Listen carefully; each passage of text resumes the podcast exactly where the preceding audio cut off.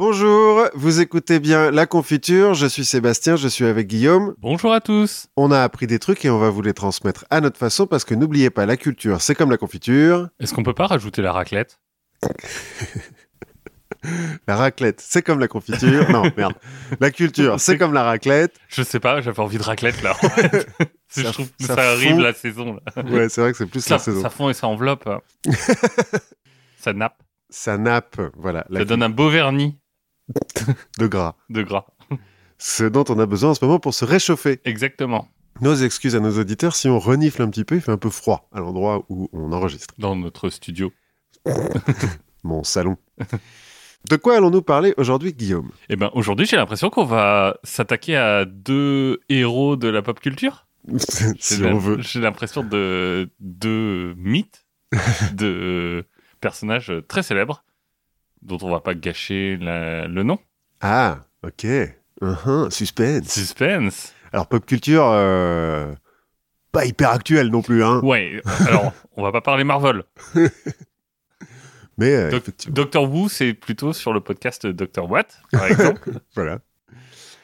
Bon, mais euh, donc, euh, effectivement, tu as raison, un peu de pop culture. Aujourd'hui, pour ma part, j'ai... Excuse-moi qui commence. hein. oui, oui, vas-y. J'ai décidé de parler de rage, de désespoir, de vieillesse ennemie, d'amour euh, séparé par les querelles de leur père, de l'obscure clarté de la guerre, d'honneur lavé dans le sang et d'amour sauvé l'épée à la main.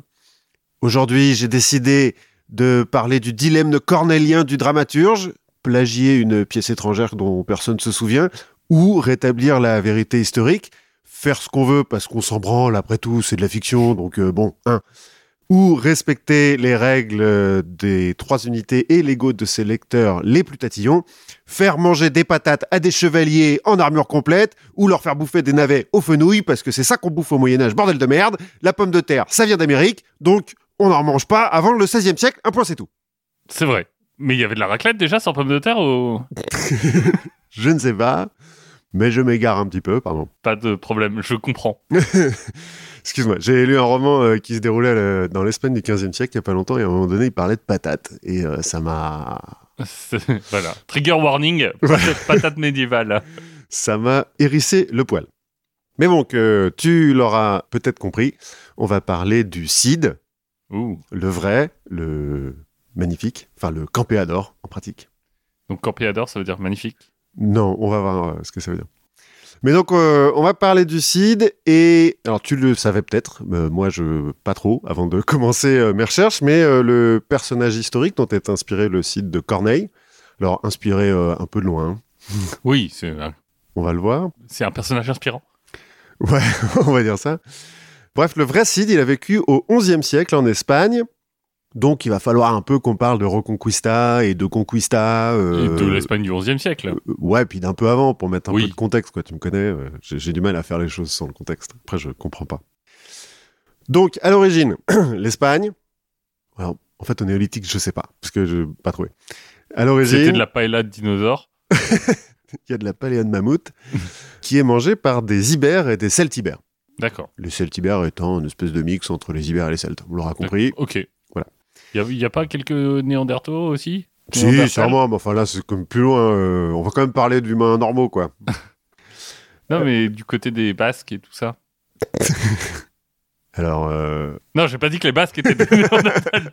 Mais il me semblait qu'il restait quelques poches, euh, qu'il y a quelques poches qui ont subsisté euh, suffisamment longtemps pour, alors c'est possible. pour cohabiter avec Homo sapiens dans cet endroit-là du globe, vers les Basques. Alors c'est possible parce qu'on verra que le Pays Basque, enfin le, le nord, euh, aux côtés de la, de la côte du bassin, de, bassin d'Arcachon, bassin de Gascogne, Oui. golfe de Gascogne, est un peu difficile d'accès dans les montagnes et tout, ce qui euh, permet à des poches, effectivement, de résistance euh, d'exister. Mais euh, je n'ai pas entendu parler de néandertaliens dans, D'accord. dans mon histoire. C'était peut-être avant. Possible. Bon, cela dit, on va peut-être aller un Oui. Oui, parce que si on se le fait comme ça, euh, siècle par siècle, on n'est pas rendu, hein, quand même. Bon, dans l'Antiquité, euh, on a des comptoirs qui sont fondés sur la côte méditerranéenne hein, par les Phéniciens, les Grecs euh, et les Carthaginois. Mhm. Bon, un peu comme euh, à Marseille, quoi, sur eux. Oui. Les Carthaginois s'installent un peu plus durablement, sont un peu une colonie, quoi, euh, plus ou moins. Au deuxième siècle avant Jésus-Christ, Rome fait le ménage parmi ses concurrents lors de la deuxième guerre punique et donc euh, Carthage est d'Elenda. Voilà. Et euh, Rome bah, prend le pouvoir sur l'Espagne. Scipion l'Africain, tout ça. Voilà, voilà. Enfin, Rome, la République romaine hein, à l'époque. Oui, c'est ça. Au moment de La République, c'est qui? C'est lui. c'est euh, alors en l'occurrence Scipion. Alors Après euh, d'autres, Pompée. Parce que Pompée, euh, il se bat en Espagne contre César, par exemple. Mhm. Au moment d'Auguste, l'Espagne, c'est comme les provinces les plus romanisées de l'Empire, du naissant. D'ailleurs, l'Espagne appartient personnellement à Auguste au début, comme l'Égypte. C'est son jardin. C'est voilà. On se souvient que Sénèque qui a grandi, par exemple. Enfin Mhm. voilà, c'est très très ro- romanisé. Il y a des empereurs, non? Oui, sûrement. Qui viennent, qui sont nés là-bas? Oui, oui, oui, sûrement, sûrement. Alors, je l'ai pas dit la dernière fois, mais il y a un empereur qui s'appelle, euh, je sais plus quoi, l'arabe. Donc, il y a même des empereurs qui viennent d'Arabie, tu vois. Donc, euh, des empereurs qui viennent un peu partout, quoi. Oui. Qui, à un moment donné, on laisse rentrer un peu tout le monde, hein, euh, Oui, c'est ça. Dans le palais C'est ça la impérial. méritocratie. Ça doit être ça. Alors, justement, au 5e siècle, au moment où on laisse rentrer un petit peu tout le monde, donc les invasions barbares, hein, donc c'est les Germains, principalement, les barbares, en l'occurrence, qui euh, roulent un petit peu euh, sur euh, l'Empire et euh, qui, pour certains, atteignent l'Espagne, par exemple les Suèves, les Vandales et finalement les Visigoths, Mhm. qui, après avoir saqué Rome, se disent bon, on va aller se mettre au soleil sur la Costa Brava. Allez, famos à la playa. Vamos à la place. Seigneur Visigoth. Seigneur Visigoth. Donc ils fondent un petit peu euh, tous les trois des royaumes, là, les, Suèves, les Vandales et les Visigoths. Et finalement, c'est le royaume Visigoth qui supplante les deux autres et qui contrôle toute la péninsule. Je, je viens d'avoir une sorte d'illumination. Genre, entre Vandale et Andalousie. euh, Alors c'est putain, je l'ai lu, mais je me souviens pas et je l'ai pas noté. Je... Non, juste le nom. les- les- je me suis Je viens de, de voir la correspondance des noms et peut-être que ça n'a rien à voir. je ne sais pas. je ne sais pas parce que alors, en pratique, donc à la fin du 6e siècle, en gros, les Visigoths contrôlent toute la péninsule, sauf une bande au sud, le sud de l'Andalousie, Oui. qui euh, a été reconquise par l'Empire byzantin, donc qui est à nouveau romain, et au nord, ce qui correspond au Pays Basque et à la Cantabrie euh, actuelle, donc l'endroit un petit peu difficile d'accès, où euh, bon, bon, en fait ils y vont pas quoi, parce que c'est un peu relou. C'est le Nedge de, Ouais, un peu. de la dernière fois. Voilà. Mais alors, les Visigoths, ils vont quand même jusque dans le sud de la France, hein, parce qu'ils contrôlent le Narbonnais. Dans le sud de la France, qui est donc une, une province de- du royaume euh, Visigoth, qui s'appelle la Septiménie, je crois. En gros, des Pyrénées jusqu'au Rhône, hein, quand même, jusqu'à Arles et tout. Euh, Ah, toute une même. bande. Parce qu'en fait, à la base, les Visigoths se sont installés à Toulouse, puis ils se sont fait virer de Toulouse. Donc, ils sont redescendus euh, en Espagne, mais il y a une époque, ils contrôlaient euh, toute l'Aquitaine jusqu'à Poitiers. D'accord. Avant de te faire virer par. Non. Bah, ils se font virer par les Francs de Pas par Clovis. Charles, Mar- Charles Martel a rien à voir avec les Visigoths. Mm, Plus tard. Plus tard. plus tard. Ils se font virer par Clovis, de Poitiers euh, et tout ça. Mais pas du Narbonnais. Bref. Au concile de Tolède en 589, Récared Ier. Les Visigoths, ils ont des noms euh, un peu cool. Avec des cas et des. Ouais, très euh, Heroic Fantasy. Donc Récared. Récared Ier. Alors en francisé. hein, euh, je pense que c'est Ricardo vraiment, mais bon, Récared Ier. Donc il se convertit au christianisme nicéen, donc au catholicisme en fait. Mhm. mais on n'appelle pas ça catholicisme à l'époque. Parce qu'avant, les Visigoths, ils étaient arianistes. D'accord. Donc chrétiens quand même, mais pas pareil. Donc les nobles se convertissent, un petit peu comme Clovis euh, qui se baptise. hein. Euh, le reste de la population suit vite fait. Le 7e siècle, du coup, le royaume s'apaise, hein, le pouvoir se centralise autour du roi euh, Visigoth qui est euh, élu par les nobles, euh, un peu comme euh, l'empereur romain Oui. finalement. Le code romain, d'ailleurs, subsiste. Un peu adapté, et on change de nom, mais bon, c'est pareil. Et euh, tout se passe à peu près bien. Bon, alors, sauf pour les juifs, hein, qui sont euh, réduits en esclavage s'ils refusent de se convertir. Oui, bon. Ils en ont pas encore complètement l'habitude, mais ça va leur arriver souvent. Il va falloir s'habituer parce que. ouais. Mais on l'avait vu, il y a une grosse communauté juive en Espagne, puisque euh, au moment des, des premières diasporas, ils vont jusqu'en Espagne, les euh, séfarades. Et puis arrive le 8e siècle, Oui, arrive le 8e siècle. après le 7e. Souvent. Alors en 710, le roi visigoth euh, Witiza, D'accord. je t'ai dit un nom Witiza, donc il meurt. À Tolède, qui est la capitale hein, du royaume, le sénat de l'aristocratie euh, euh, élit Roderick, qui n'est pas Mhm. son fils, hein, euh, bon, qui est à l'époque duc de Bétique. Oui. Comme on sait pas où est Bétique, ça nous arrange. Bon, bref, donc Roderick, il est élu nouveau roi, mais dans le même temps, dans le nord, une autre assemblée de nobles élit un autre roi, Aguila II. Ah. C'est problématique, ça. Ben ouais, ils sont pas d'accord, il y a deux rois pour un seul royaume, euh, ça le fait pas trop. Aguila II, il a le bon goût d'être du même clan que Witiza, donc son prédécesseur. L'autre, non. Donc euh, le royaume est au bord de la guerre civile, quoi. C'est euh, tout le monde est à couteau tiré. euh, Il va falloir quelqu'un pour ramener la paix. voilà. Bon. À peu près au même moment, en Afrique du Nord, les Arabes dirigés par les califes omeyyades viennent de conquérir un petit peu tout le bled, quoi. Ouais, ça y est. Hein Alors, On est établi. Alors, ouais, pas complètement complètement établi. C'est-à-dire que depuis euh, euh, donc 632, les Arabes, bon, ils ont conquis la péninsule arabique. Ensuite, hyper vite, mais à chaque fois, en 3-4 ans à peine, euh, le- la Perse, euh, le Moyen-Orient, l'Égypte, etc. L'Algérie sont un peu cassés les dents dessus. Ils ont mis 50 piges pour Ouais, euh, conquérir l'Algérie. Et puis, euh, donc, euh, au début du 8e siècle, en 705 par exemple, ils prennent Tanger. Là, ils ont fini de, de conquérir Oui. tout ça. Il faut trouver un autre endroit vers lequel se tourner. Voilà. Notamment parce que s'ils ont eu autant de problèmes en Algérie et au Maroc, c'est à cause des Berbères, qui à la base étaient certains chrétiens, certains ont accepté de se convertir à l'islam assez vite, et d'autres, euh, genre, lâchez-moi, je suis dans mes montagnes, euh, me cassez pas les couilles. Ils ont fini par les contrôler, mais maintenant il faut en faire quelque chose, parce que euh, ils sont un peu agités les Berbères. Donc euh, ça serait bien de trouver un, un endroit où canaliser leur fureur. Une petite occupation. Voilà. Et donc la petite querelle dynastique des Visigoths juste de l'autre côté de la mer, bah ça les arrange bien. Hein Euh, les Omeyyades, ils se disent oula, Allez, Joe le berbère. il y a peut-être un truc à faire. Alors en 710, ils commencent par prendre euh, Ceuta au Maroc, la ville qui est encore aujourd'hui euh, espagnole, Mhm. qui à l'époque est byzantine.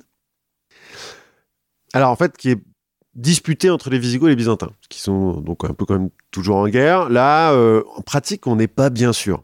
Parce que la légende veut que le comte Julien, gouverneur de Ceuta, Tu sais, t'as Roderick, Vitiza, machin, et puis bah non, toi, ça sera Julien, écoute, euh, bah, on, avait, on avait plus d'inspiration, je veux dire. Non, mais il est romain. Ouais, ouais, Enfin, Ouais, mais ça aurait pu être un Christosophe ou... euh, C'est vrai, c'est vrai qu'il est byzantin, il aurait pu avoir un nom la con. Bon, le comte Julien, donc selon euh, la légende, alors c'est peut-être la légende qu'il appelle Julien, peut-être qu'en vrai euh, il avait un autre nom. Oui. mais- Bref, gouverneur de Ceuta aurait ouvert les portes de la ville en fait euh, aux Arabes parce que le roi euh, Roderick aurait violé sa fille. Et donc, Ce qui est euh, pas cool. ce qui est pas cool. Ne faites pas ça chez vous. Non, ne violez pas euh, la fille de- du comte Julien ou n'importe quelle fille d'ailleurs. Ouais, c'est ça. Ou n'importe qui. Enfin, ou- Enfin, oui. pas que les filles peuvent faire. enfin, ne violez pas. voilà. de manière générale. Donc vexé, le comte Julien se serait dit, eh ben puisque c'est comme ça, je veux faire rentrer euh, le renard dans le poulailler, le Zorro NL euh, Poulayado. Bon, ça c'est peut-être un peu une légende. On sait quand même qu'il y a effectivement eu un comte Julien qui a euh, effectivement aidé les Arabes à traverser le détroit de Gibraltar, qui s'appelle pas encore Gibraltar, mais euh, on va voir. L'histoire de sa fille, ben, en fait, c'est invérifiable. Pas parce que c'est euh, parole contre parole, juste parce qu'on sait même pas s'il avait Oui. une fille, le mec, donc euh, voilà. Et euh, on n'est pas bien sûr de, de savoir si c'était un duc wisigoth, euh, donc vexé, ou un exarque byzantin, qui s'est dit euh, Ouah, le, le vent est en train de tourner, vous trouvez pas, les gars? Ou un berbère indépendant, en fait, euh, qui a dit Bon, bah, ok, les gars, passez, hein, euh, je vous en prie. Donc en fait, ouais, Julien, on sait pas. euh, On sait pas trop, mais en tout cas, dans l'historiographie après de la Reconquista, on dira Ah, c'est la faute du comte Julien, il a trahi et tout. C'est bien de trouver des boucs émissaires. Voilà, c'est ça, il en fallait un. En plus, il était juif. euh, Alors, non, ça a priori. parce qu'on verra qu'après, on va les accuser d'autres choses, euh, les juifs, mais là, non. Bon, toujours est-il. À partir du 30 avril 711, une armée de 7000 hommes, principalement berbères donc, et dont certains chrétiens, ils ne sont pas tous euh, musulmans, débarque à Gibraltar sous le commandement de Tariq ibn Ziyad, général berbère lui aussi, et lieutenant du gouverneur d'Ifriqiya, qui est la province euh, de l'Empire omeyyade d'Afrique, un certain Moussa ibn Nusayr. Gibraltar, ça vient de, de Tariq. Parce que, Ah. euh, en fait, c'est le Le Djebel Dje- al-Tariq, D'accord. la montagne de Tariq. Voilà.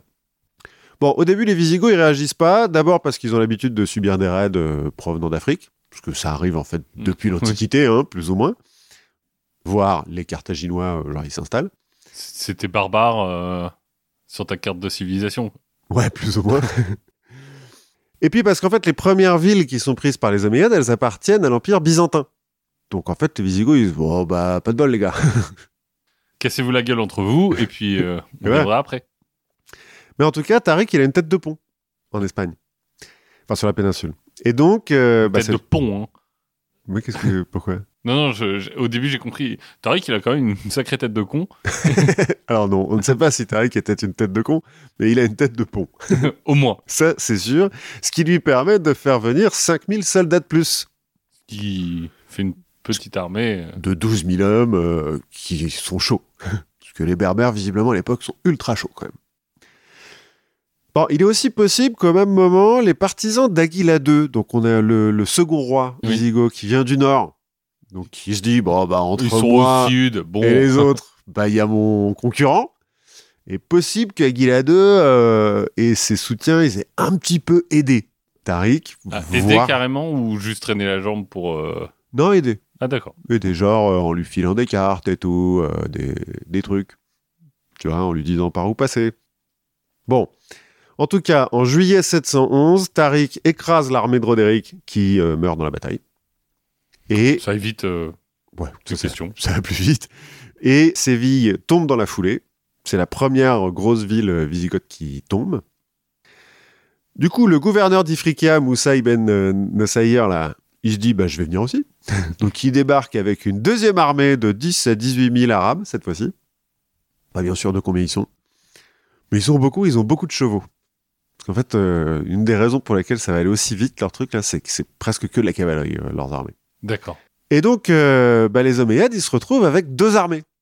En Espagne, c'est Face peu... à deux rois. Ah bah non, il n'y a plus qu'un roi. Ouais, du coup, il n'y a plus qu'un roi. Donc, du coup, en fait, il y a un empire qui est, enfin, un royaume qui est hyper divisé. Avant la fin de 711, donc avant la fin de la première année, ils ont pris Tolède, la capitale. Et comme euh, le pouvoir était assez centralisé, bah, euh, voilà. Une fois que t'as pris Tolède, après le reste ça tombe, c'est dominodé quoi. C'est un peu euh, dominodé, notamment parce que, euh, en fait, ils vont rusher complètement euh, la, la péninsule grâce aux voies romaines que les Romains avaient gentiment construites et que les Visigoths ont gentiment entretenues. Que tout le monde va entretenir. Oui, d'ailleurs, parce que je pense qu'on peut encore en voir euh, en Espagne comme on peut encore en voir en France. Donc, euh, avec leurs euh, les Arabes, enfin les Omeyyades, ils vont hyper vite.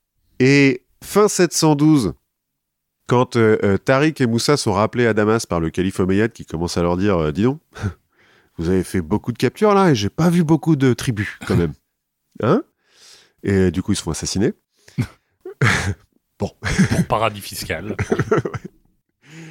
Fin 712, donc euh, juste avant qu'ils soient rappelés, ils ont quand même atteint le, le golfe de Gascogne. Donc ils ont traversé toute la péninsule déjà. En prenant les villes au passage. euh, de temps en temps, il y en a une qui résiste un petit peu trop. Du coup, euh, ils massacrent toute la coup population et puis euh, ils mettent en esclavage les femmes et les enfants. Enfin, Oui, c'est le moment où tu fais ta pub pour que les autres résistent pas. ouais, c'est ça. Faut un peu un statement. Et comme ça, après les autres, ils font oui, bah vous voulez rentrer, allez-y. Allez. Je vous en prie. Oui, oui, on a des chichas. Pas de souci. La conquête se poursuit sous le commandement d'Abdelaziz ibn Moussa, ibn Nassaïr, le fils de Moussa. À l'été 715, quand Abdelaziz est assassiné sur ordre du nouveau calife, qui euh, continue à se dire, dis donc les gars, là, vous prenez vraiment beaucoup de pouvoir en Espagne et vous me ramenez pas assez d'argent. Il n'y a plus que la Catalogne qui résiste encore aux Omeyyades, mais elle tombe en 716. Donc en cinq ans, les armées arabo-berbères ont conquis toute la péninsule Hop, facile. tranquille. À partir du XIIIe siècle, on va accuser les Juifs de les avoir aidés, et notamment d'avoir ouvert les portes de Tolède. Oui, parce que c'est pas possible d'avoir vraiment perdu contre des infidèles. Ouais, c'est ce qu'ils disent. bon, en fait, en pratique, si, si, hein, ils se sont vraiment fait défoncer. À chaque fois qu'il y a une bataille, euh, les Arabes, ils gagnent, mais alors sans problème. Bon, comme souvent, le- cette histoire sur Juifs, bah, c'est euh, une invention hein, pour justifier un antisémitisme crasse. Il n'y a aucune source qui confirme que les populations juives ont aidé euh, l'envahisseur. En revanche, ce qui est avéré, c'est qu'il y a certaines familles nobles, Visigoths, qui euh, ont négocié avec les Omeyyades en mode bon, euh, si je vous laisse rentrer, je peux garder mon pouvoir ou pas? Moi, j'ai pas d'armée, j'ai pas d'argent. Enfin, j'ai de l'argent, mais je préférerais le garder. Donc... Voilà, ça serait bien. Il faut que je me convertisse à l'islam. Pas de problème. Euh, finalement, moi, hein, c'est pareil, hein, Oui. bonnet blanc, blanc, bonnet, quoi, tout ça, tout ça. On a par exemple la famille des Casio, donc qui était Cassius, hein, qui était Oui, des, ceux qui font les montres. c'est ça. Qui est une famille qui date de la noblesse romaine, qui s'est adaptée, qui est devenue euh, wisigoth ensuite, genre pas de problème, et qui là devient bah, musulmane. Al Casio. voilà. Les Banu Kassi. Donc les Banu, c'est la, la famille de Kassi. Et qui vont conserver leurs terres. Enfin, ils vont conserver beaucoup de pouvoir et ils vont euh, égrener un petit peu. Enfin, ils vont, par alliance matrimoniale, avoir euh, des, chefs un peu des deux côtés. Il y a un moment donné où il y a le roi de Narbonne ou de Pamplune, enfin le roi des Basques en tout cas, qui a un nom hyper basque, qui est le demi-frère d'un certain Moussa, qui est euh, émir euh, du côté des Omeyyades. Tranquille. Bon, cela dit, les populations civiles, qui sont pas forcément visigothes toutes, elles sont pas forcément hostiles aux Omeyyades.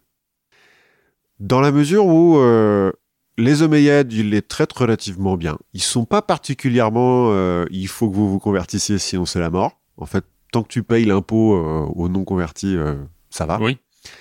Et de fait, les Juifs, euh, bah, euh, leur, leur euh, situation s'améliore un petit peu, puisqu'on arrête de les mettre en esclavage, ce qui est quand même mieux. Bah, disons que pire. Alors, pour les juifs, malheureusement, pire, ça existe, mais, Ça va exister plus tard. mais euh, c'est quand même pas difficile de faire mieux. Non, que l'esclavage, non, effectivement. Bref, en 716, donc les Omeyyades contrôlent toute la péninsule, toute non, car aux confins des montagnes d'Asturie, donc dans la Cantabrie actuelle, à côté du Pays Basque, un petit groupe de Cantabres résiste encore et toujours à l'envahisseur. Et les Portugais, non Non, les Portugais à l'époque, euh, ils n'existent pas. Enfin, c'est- un Oui. bout de la province, quoi, mais ça s'appelle pas Portugal. On verra plus tard le Portugal. Donc euh, le chef de, de ces euh, chers Cantabres, un certain euh, Pélage le Conquérant, alors qu'il va pas conquérir des trucs de ouf non plus, hein, mais il, est- il a trois montagnes. de- On va Ouais. se calmer, le conquérant. en pratique, il aurait eu une grotte au début, Ouh avec, quel, avec ses potes, quoi. Mais exposé plein sud, je veux dire. ouais, non, bien, hein, avec un puits naturel et tout. Vachement bien. La vue en plus euh, sur les montagnes. Donc, euh, Pélage, ça serait un- le fils d'un duc wisigoth. Pas bien, bien sûr, hein, mais euh, il a peut-être été Cantabre. Cantabre, c'est des Celtibères, hein, euh, D'accord. pas complètement, complètement civilisés, les mecs. Ouais, ils se mettent encore des peintures sur la gueule et, C'est et- et possible. ils font des menhirs. C'est possible. En tout cas, en 722, ils auraient infligé la première véritable défaite euh, à, l'envahisseur euh, omeyyade et euh, ils auraient fondé dans la foulée le royaume des Asturies, qui servira de point de départ à la Reconquista. Bon, en vrai, il semblerait que la bataille de Covadonga, donc en 722, Mhm. ça leur a impliqué euh, une petite dizaine de mecs de chaque côté qui se sont rencontrés dans les Dans un montagnes. bar. Non, ils sont dans les montagnes. Pélage est en train de fuir. Il y a des arbres qui lui courent après. Bon, ils se battent un petit peu et puis euh, il arrive à fuir.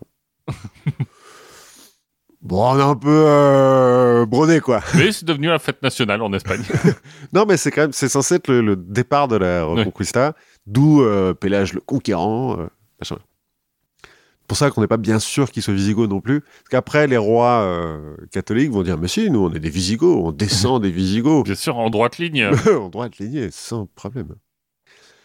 Et puis le royaume des Asturies va effectivement euh, euh, partir de là, mais au début c'est une poche quoi. Ouais.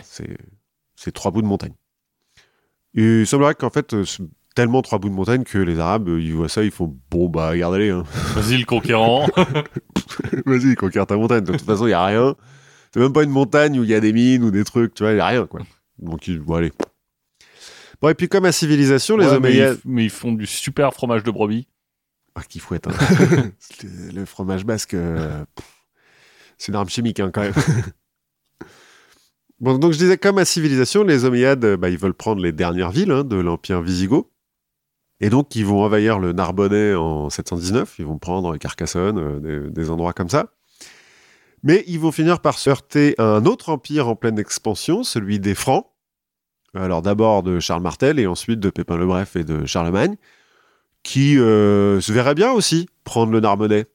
Pourquoi pas? Bah, finalement, c'est en tout chez eux. euh, Il y a la mer, Il y a la il mer. c'est plutôt cool. Et donc, ils se foutent un petit peu sur la gueule. Vers la fin du 8e siècle, les armées de Charlemagne vont même franchir les Pyrénées. Comme euh, on le sait avec Roland. Alors, en fait, Roland, il a fui. hein. Oui, il revient, c'est dans l'autre sens. C'est dans l'autre sens. mais à un moment, pour revenir dans l'autre sens, il faut que tu. Mais il faut que tu aies franchi. Et d'ailleurs, Roland, c'est pas par les Arabes hein, qui se fait euh, sépare des, des Espagnols. Enfin, pour qu'ils s'appellent pas Espagnols à l'époque, mais bon. Par, euh, par des conquérants, enfin. non, c'est par des Basques, je crois. D'accord. Un truc comme ça. Bon.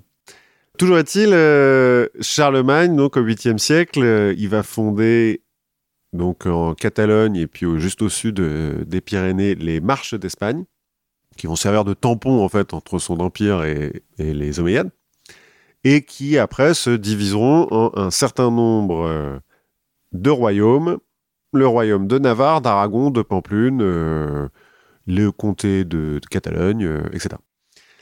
Entre-temps, en 750, les Abbassides à Damas ont renversé les Omeyyades. Abderrahman, le dernier survivant euh, de la famille Omeyyade, s'est enfui. euh, alors, euh, selon la plus ou moins légende, mais il semblerait que ça soit vrai, il y a un moment donné où genre, il est obligé de nager, il est tout seul, il y a les armées qui, abbassides qui sont d'un côté, de l'autre côté, il n'y a rien, et il fait bon, bah salut, je me casse. on, va tenter la chance avec le rien. voilà. Il traverse tout le Maghreb, il arrive en Espagne et il fait Hé les gars, bah, c'est chez moi. hein. moi je m'appelle Omeyyade, donc euh, j'ai le droit d'être émir, Au moins. Au moins. Et euh, les, les nobles euh, d'Al-Andalus, hein, parce que ça commence à s'appeler Al-Andalus à ce moment-là, disent Bah écoute, oui, ça tombe bien, on a besoin d'un pouvoir un petit peu centralisé, donc euh, vas-y. Émir, tant que tu veux. T'es émir Omeyyade, mais ils sont quand même toujours, à ce moment-là, officiellement vassals du califat de Bagdad, du coup, qui change Mhm. de capitale. Bref. Jusqu'au Xe siècle, on a plus ou moins un statu quo, c'est-à-dire que les, marches d'Espagne, euh, donc qui sont devenus les royaumes que j'ai cités, euh, grandissent un petit peu, mais euh, sans plus. Le royaume d'Asturie grandit un peu, finit par se diviser euh, pour devenir le royaume de Léon, Galice, avec un comté de Castille qui est de temps en temps un petit peu indépendant, de temps en temps pas trop, mais enfin bon. En gros, l'émirat omeyyade contrôle les deux tiers de la péninsule et le dernier tiers au nord est contrôlé plus ou moins par ces petits royaumes. Ok. En 929, Abderrahman III, émir de Cordoue, donc émir euh, omeyyade, va se dire que finalement, calife c'est mieux. Donc il va proclamer le califat de Cordoue, le dernier califat omeyyade, parce que les Abbassides, en fait, ils commencent à perdre du pouvoir là-bas. Il y a déjà Ils sont loin. ils sont loin. Il y a déjà un autre, il y a déjà deux califes, donc pourquoi pas trois? Après tout. finalement, les croyants, ils ont besoin d'être commandés par plein de mecs. Sauf que, en fait, ça va pas très bien tourner pour le califat de Cordoue, qui va un petit peu péricliter jusqu'à 976, date à laquelle Mohamed ibn Abi Amir al-Mansour, le victorieux, al-Mansour, c'est bien le victorieux. Il y en a plein qui vont s'appeler al-Mansour, mais lui, c'est le vrai. Al-Mansour. C'est le OG, quoi. Le original euh, Al-Mansour. Bah alors non, parce qu'il y en a eu avant. Mais c'est le seul qui le mérite vraiment. euh, ça, on va voir pourquoi. Son nom de victorieux. Alors les Espagnols l'appellent Almanzor, du coup. Parle pas très bien l'arabe. Oui. Bon, Almanzor, à la base, il est vizir du petit-fils d'Abderrahman III. Bon, puis il va faire assassiner quelques types, euh, machin, tout ça. Finalement, il va devenir, il va prendre le pouvoir. Et puis, à un moment donné, il va vraiment devenir calife à la place du calife. Il va dire, bon, allez, on arrête un peu les conneries, parce que finalement, c'est moi le chef. Hein Hein On est d'accord? En un peu moins de 30 ans de règne, il va mener 50 campagnes militaires contre euh, les royaumes visigoths, basques, marches d'Espagne, tout ça, tout ça, et des rebelles. Il va pas en perdre une seule. D'où euh, Oui. Almansour, quoi. D'où le victorieux. Je sais pas, il y a peut-être plein de matchs nuls. Non. non, non, non, non, il est juste hyper fort. il est vraiment bon à la gare. Alors qu'à la base, enfin, il fait des études en droit, tu vois, genre, il n'a rien à voir avec tout ça. Il y a un moment donné où il commence à être un petit peu haut dans la hiérarchie. Euh, Il y a une rébellion. On lui dit, bah tiens, puisque t'es si fort, va t'occuper de la rébellion. Il y va, il les défonce. Ensuite, il fait, bon, bah, puisque je suis là, je vais aller défoncer des chrétiens aussi. Paf, il les défonce, il revient, il fait, bon alors, qu'est-ce qui se passe maintenant? Alinéa 3, c'est quoi cette clause? Bon, avec l'aide de certains nobles chrétiens, parce que à chaque fois, hein, euh, quand je dis il les défonce et tout, euh, pas forcément tout seul. hein. C'est-à-dire qu'il y a quand même plein de, de petites histoires d'alliances et tout. Pareil, hein, avec les Francs, euh, Pépin le Bref, Charles Martel, tout ça. Il y a plein d'alliances de mecs qui disent Eh, les Arabes, venez. Ouais, non, finalement, on se trahit. Ouais, maintenant, on va s'allier avec les autres et tout. ok. Bref, avec l'aide de certains nobles euh, chrétiens du Nord, il va piller euh, Barcelone et Saint-Jacques-de-Compostelle. Ça, c'est pas cool. C'est pas cool. Saint-Jacques-de-Compostelle, ça va un peu choquer la chrétienté quand même. Euh, Du coup, le pape et tout, ils vont dire Oh, c'est pas bien, hein, euh, dis donc. Eh, oh, Eh, les Omeyyades, on était cool avec vous, mais là, euh, on est à deux doigts de déclencher une croisade hein, quand même. ça va venir dans pas très longtemps. Voilà, on n'a pas encore inventé le mot, mais on n'est pas loin. Et Barcelone, ça va surtout vexer les Catalans. Ils sont Euh, fiers. Bah, qui surtout qui ont un peu la sensation de s'être fait abandonner et trahir par tous les autres. et qui du coup vont dire euh, bah fuck you quoi. hein, on vous emmerde. Alors il les prend pas ces hein, il les pille. Puis après il, il rentre. Bon, sauf qu'à sa mort, Almanzor en 1002, comme il avait un peu tous les pouvoirs, bah euh, la succession se passe pas très bien parce que son fils il est quand même moins fort et du coup le califat tombe dans la guerre civile et se divise en une vingtaine de taïfas. On avait déjà parlé de taïfas euh, en Algérie Mhm. la taïfa des raïs et tout, des, des pirates. Alors là, en l'occurrence, euh, juste des, c'est des petits royaumes, en fait, euh, qui sont plus ou moins indépendants. Et donc, à la naissance du Cid en 1043, la péninsule est divisée en une dizaine de royaumes et comtés euh, chrétiens et une vingtaine de taïfas musulmanes au sud. Tout ce beau monde se faisant continuellement la guerre, pas euh, entre religions, hein, tout le monde avec Oui. tout le monde. Là, c'est le free for all, quoi. Ouais, c'est un peu le free-for-all, notamment parce qu'ils peuvent pas se blairer, en fait, parce que les Basques aiment pas les Visigoths, les Portugais aiment pas les Castillans, les Castillans aiment personne, les Taïfas qui sont dirigés par des Berbères, bah, veulent pas être dirigés par des Arabes, donc ils aiment pas les Arabes, les Arabes aiment pas les Berbères, et au milieu de tout ça, on a les esclavons, qui aimeraient bien qu'on arrête de les emmerder. Alors, les esclavons, ils viennent d'Esclavonie, le pays des esclaves, la Slavonie D'accord. actuelle, qui euh, a servi un petit peu de réservoir à esclaves à l'Empire romain. Puis les Omeyyades, ils ont fait, bah, on va faire pareil. hein. Et pourquoi on se... Ça a l'air bien. Et en fait, il y en a plein, des esclaves, euh, donc des Slaves, hein. enfin des Slaves. Il n'y a pas que des Slaves, il y a des Caucasiens et tout, mais Ouais. des, des, des gens qui sont pris en Europe de l'Est et en, en Asie mineure euh, par les Omeyyades, qui sont envoyés en tant qu'esclaves en Espagne pour grossir les rangs de l'armée, qui finalement bah, sont affranchis parce qu'ils sont bons, à ce qu'ils font, certains, et euh, bah, finissent par avoir des terres et du pouvoir, et puis bah, puisque tout le monde a une taïfa, ils font bah, nous aussi. Nous aussi, Je veux euh. pff, hein, a pas de raison. Voilà, mais donc il y a quand même eu le pays des esclaves, moment, l'esclavonie. J'ai trouvé ça euh, amusant. Ils font un peu comme les C'est mêmes. une sorte de Libéria avant l'heure. Ouais, pas dans l'autre sens, quoi. Parce Ouais. que, a priori, s'ils sont jamais rentrés, quand même. Mais ils font un peu comme les Mamelouks en Égypte, qui vont finir par prendre le pouvoir alors qu'ils sont esclaves à la base. Ajoute à ça, à ce bordel là, des familles comme les Banu Kassi qui ont des nobles des deux côtés. Enfin, partout, en fait. chez les Arabes, chez les Berbères, chez les Basques, chez les. Castillans. euh, bon. Ouais, à visualiser, je pense que ça doit être un beau bordel. Ah bah, quand tu vois les cartes, il y a des, des codes couleurs. Mais alors, euh, tu tu comprends rien, euh, c'est une horreur. Ouais, c'est des couleurs plus des hachures, euh, plus des pointillés, plus des. Sachant qu'en fait, il faudrait, entre ce qui est vraiment contrôlé par les taïfas, mais ce qui est ensuite contrôlé par les nobles, et si après tu veux mettre les, origines ethniques et les réseaux de famille et tout, parce qu'il y a plein d'agences de, d'alliances matrimoniales aussi. Hein. Oui.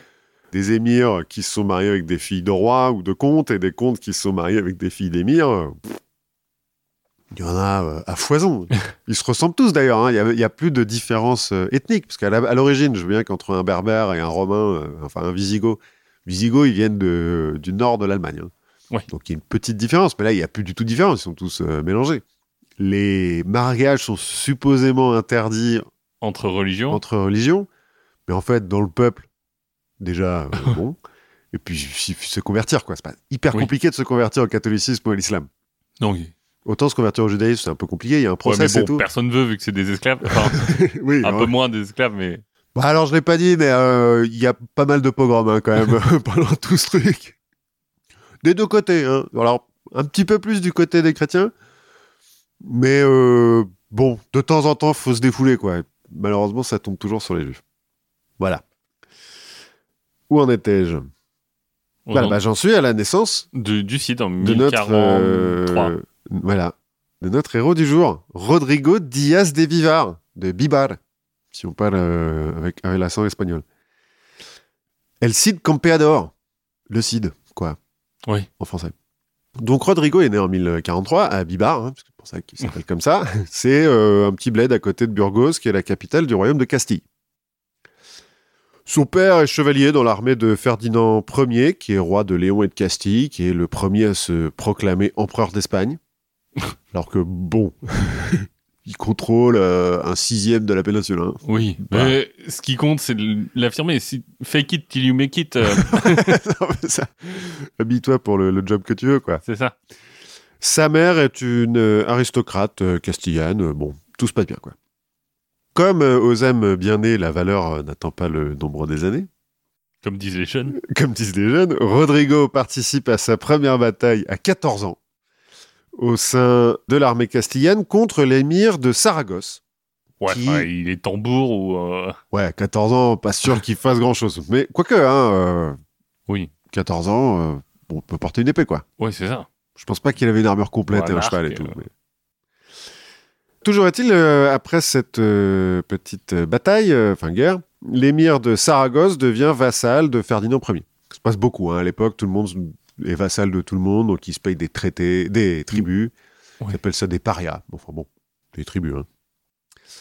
En 1063, c'est le roi d'Aragon, qui est demi-frère de Ferdinand Ier, hein, Mhm. parce que du coup ils sont, ils sont tous liés quand même, qui va attaquer la taïfa de Saragosse. Et comme Saragosse est vassal de Castille, eh ben, Eh ben, euh, Castille vient défendre euh, Saragosse.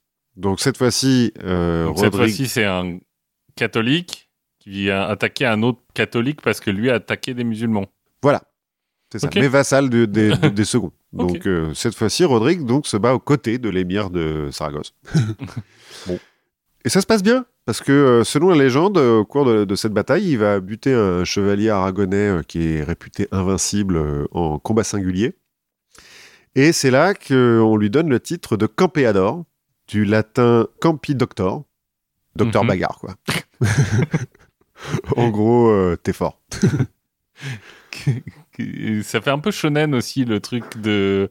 Je me suis battu contre toi, mais entre temps, on est devenus potes et maintenant, t'es mon meilleur ami et puis on va aller taper un mec encore plus fort ensemble. On va voir qu'il a un petit côté ouais, euh, héros de shonen, euh, le Cid.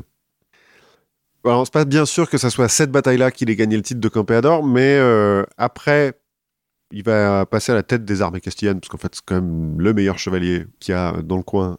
Et donc là, on va lui filer le titre. Allez, vas-y. C'est toi qui as la ceinture. C'est toi qui as la ceinture. En fait, il va prendre la tête des armées castillanes, notamment parce qu'en 1065, Ferdinand Ier va euh, mourir. Mhm. Et suivant une tradition un peu débile de l'époque, mais vachement suivie, il va diviser son royaume entre ses trois fils. Qui vont qui peut mal se passer voilà, Qui vont se faire la guerre du coup tout de suite?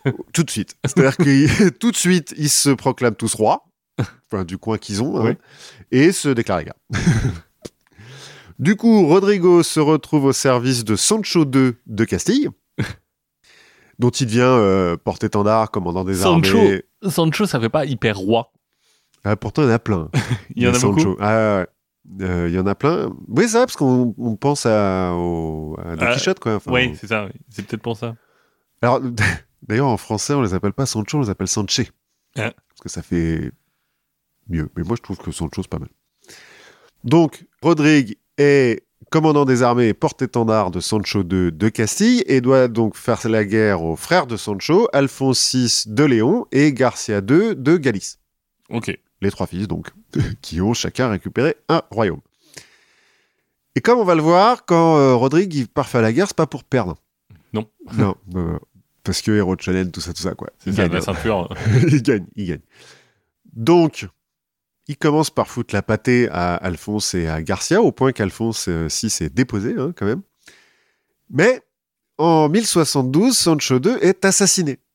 A priori, euh, lors d'un complot organisé par Alphonse VI et leur sœur. Qui, au milieu de tout ça, euh, bah, a choisi Alphonse. Il dit bah moi je- j'ai pas le droit à un petit royaume. Non, elle a un Non. petit comté, je crois, quand même. Non, toi tu on va te marier à un roi plutôt. Oui, oui, oui, elle, elle va se faire euh, marier. Et donc Rodrigue, qui est loyal à la couronne, bah, euh, va euh, prêter allégeance à Alphonse. Mais euh, bon, ils se font pas hyper confiance. Parce que Rodrigue soupçonne Alphonse d'avoir fait assassiner Sancho, et Alphonse soupçonne Rodrigue de Pas lui faire confiance. Enfin, de savoir, de savoir qu'il a assassiné Sancho. Voilà. Du coup, Alphonse retire la charge de porte-étendard et de commandant des armées à Rodrigue pour la donner à son espèce de rival. Voilà, Le il perd la ceinture. Ouais, il perd la ceinture et euh, c'est le comte Ordonez qui va euh, la récupérer.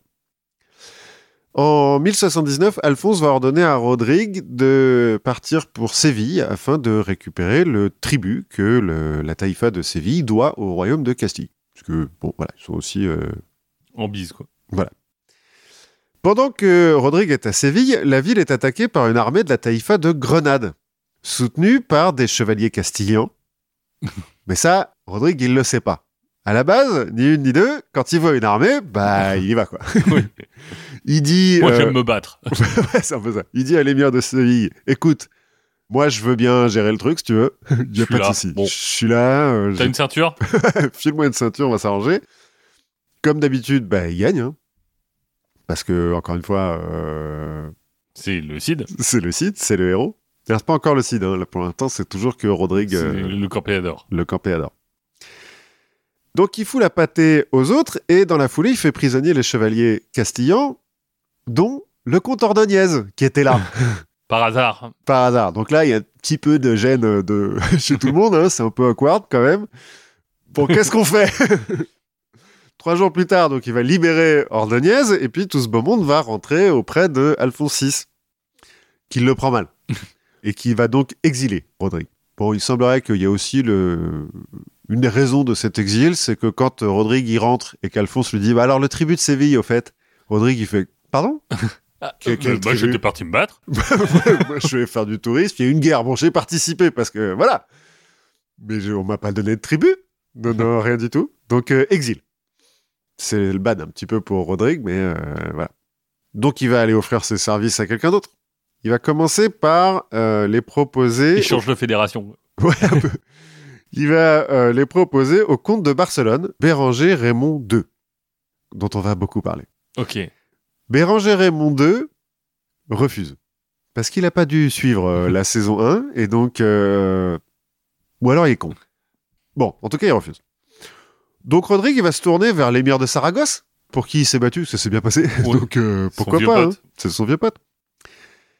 Donc il y va, en 1081, et euh, quelques semaines, quelques mois après que Rodrigue euh, soit arrivé à, à Saragosse, cet émir a la bonne idée de mourir. Et puis bon, du coup, Non mais ah, il arrive pas à prendre euh, Saragosse. Non, non, non, bah non, parce qu'à l'époque, il est. non, à l'époque, il se bat pour les autres. Il est encore un peu jeune.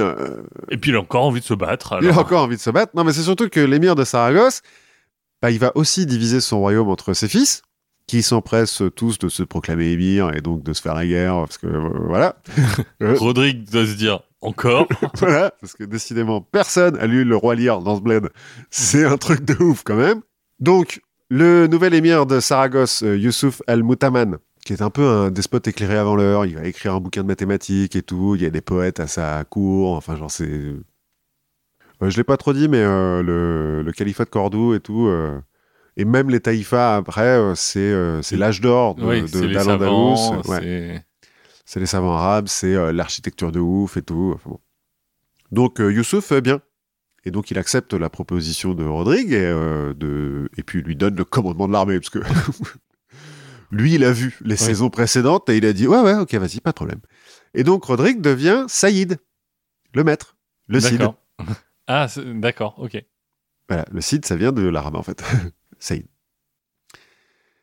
Bon, et puis autant dire qu'il va avoir du boulot quand même hein, en tant que commandant des armées de la Taïfa de Saragosse, parce que la Taïfa de Saragosse, si tu sais pas forcément euh, la, la géographie espagnole, c'est quand même juste en dessous de l'Aragon, euh, la Catalogne et tout ça. Oui. Donc c'est une des taïfas qui est directement en contact avec les chrétiens. Ouais. c'est pas euh, Séville ou Grenade qui se cache là-bas en bas euh, en Andalousie. hein. Donc il va avoir du boulot.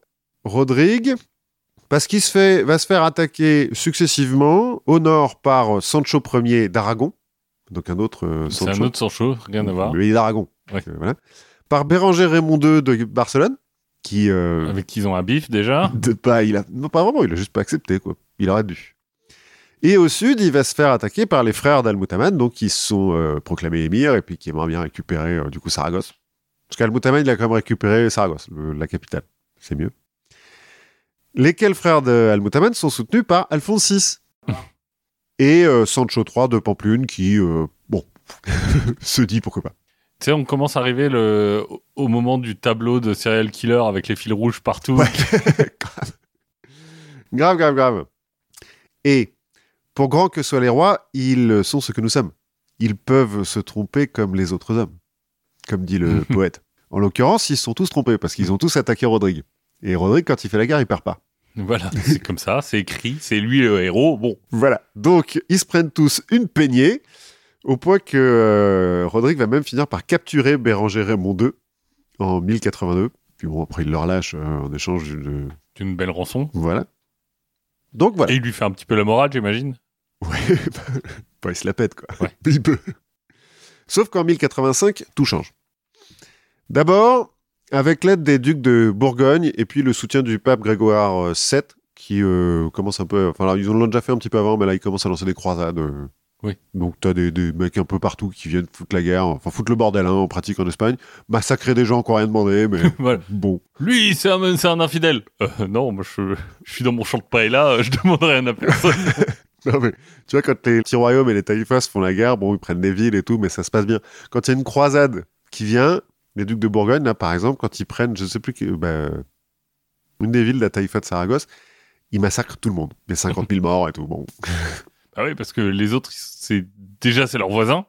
Oui, voilà, ils peuvent pas trop. ils se, co- ils se connaissent. euh, enfin, euh, et quand ils prennent les villes, c'est pour les garder. Ouais, c'est ça. Alors que les ducs de Bourgogne, ils s'en foutent.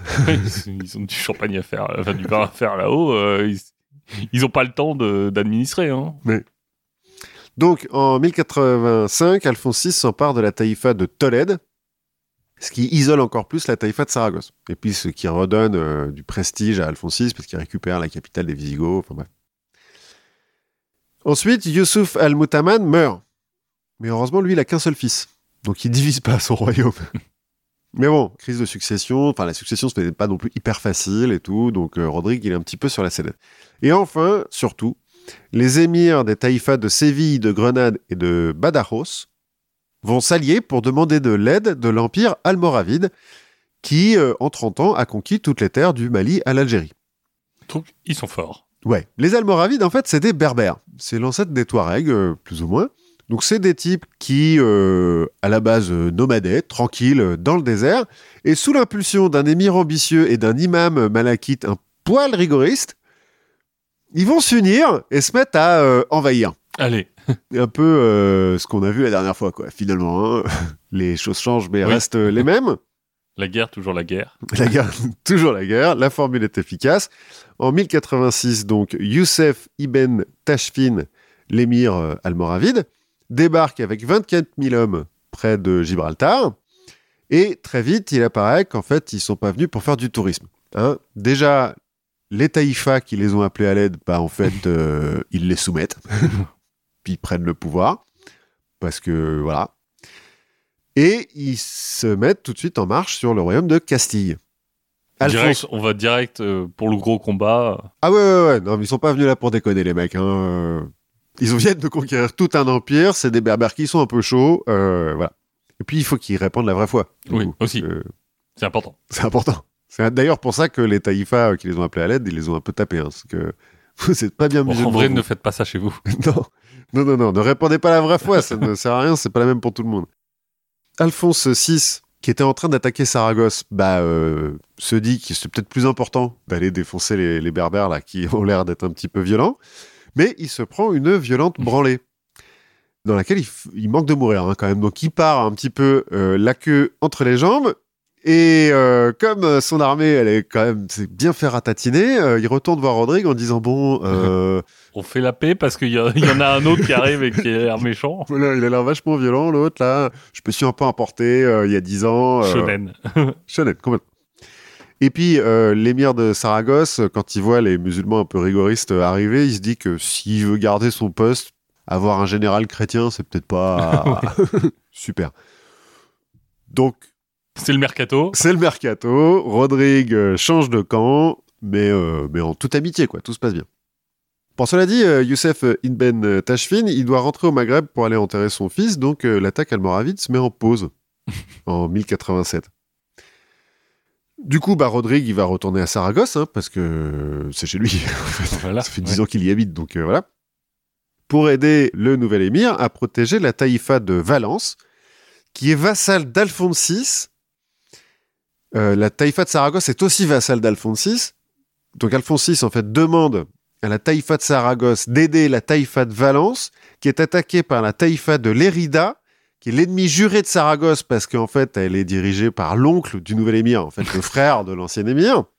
C'est un peu complexe. hein. C'est là les, les fils rouges et tout, machin. hein. Et par Béranger Raymond II de Barcelone, qui, qui est bien essayé, tu vois. Il essaye. euh, puis il dit que sur un malentendu, peut-être que ça va marcher. Bon, bah, comme euh, d'habitude, le Cid met une touillée à tout le monde. hein. Cela dit, il ne peut pas euh, empêcher donc la, la taïfa de l'Érida de prendre une place forte qui est juste au-dessus de Valence et qui bloque un petit peu le, le territoire.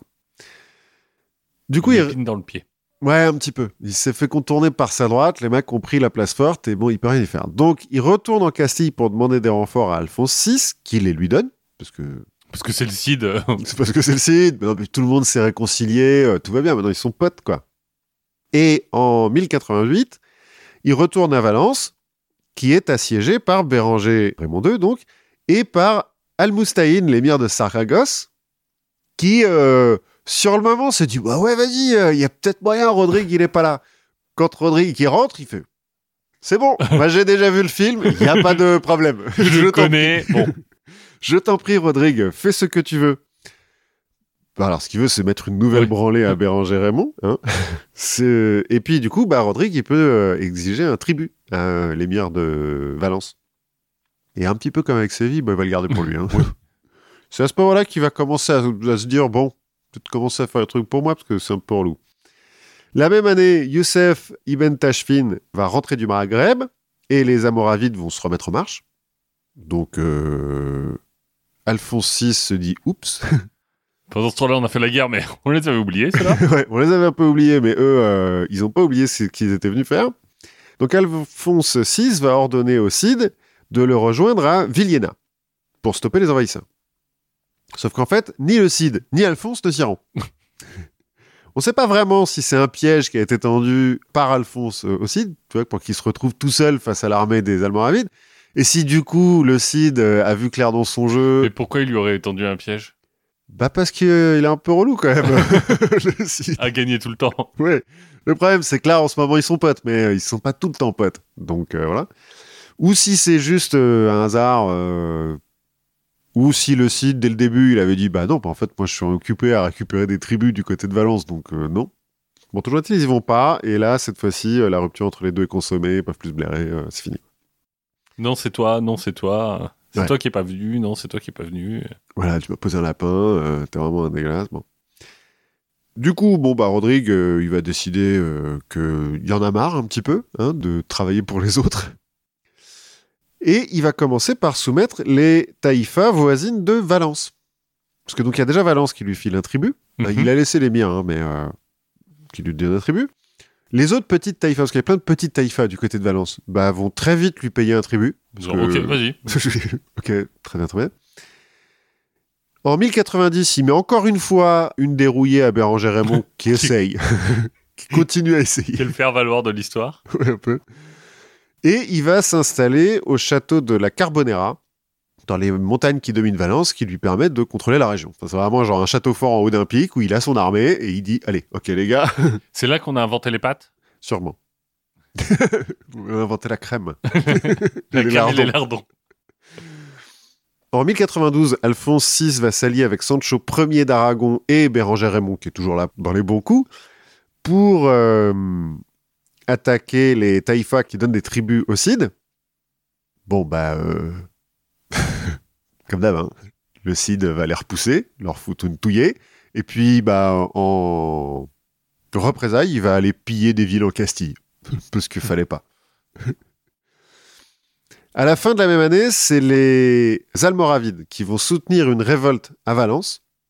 Donc euh, Valence était quand même toujours plus ou moins indépendant. Il payait Oui. un tribut au Cid, mais il restait un émir. Les Almoravides soutiennent euh, un cadi, en fait, donc un, un juge religieux qui, euh, Qui dit ah non l'émir euh, il s'est trompé, c'est pas le bon émir. Voilà, l'émir c'est pas bien, les Almoravides c'est mieux, donc bon, ok. Valence se soulève et bah, prête allégeance aux Almoravides. Le Cid, un peu en colère, décide que cette fois-ci c'est fini, il va prendre la ville, donc il va y mettre le siège pendant presque un an. Au bout d'un an, euh, la ville se rend. Le caddie en question, il le fait brûler en place publique. Genre, euh, bah non, fallait pas, vieux. Et il se proclame Princeps Rodericus Campidoctor, prince de Valence, De la bagarre. de, de la bagarre. De 1094 à 1099, il va mettre en déroute les Almoravides de- deux fois et étendre euh, le pouvoir de la principauté de Valence à toute la région, en fait, autour de Valence. C'est le, plus ou moins le seul euh, général chrétien qui va tenir tête aux Almoravides. Au point qu'il devient plus ou moins légal des rois euh, chrétiens donc, que j'ai déjà cités, avec qui il va marier ses filles et tout. euh, Enfin, il va commencer à faire des alliances matrimoniales. enfin, Il marie sa fille à Béranger Raymond ou? Non, son successeur. enfin, non, je crois qu'à un moment donné, il marie sa fille à Béranger Raymond et puis qu'après, bah, il divorce. Parce que Béranger Raymond, il se fait pri- faire prisonnier deux fois, hein, quand même, par le Cid. Mais après, il y a son victime, successeur, ouais. euh, Béranger Raymond III, qui lui a compris et euh, n'y va pas.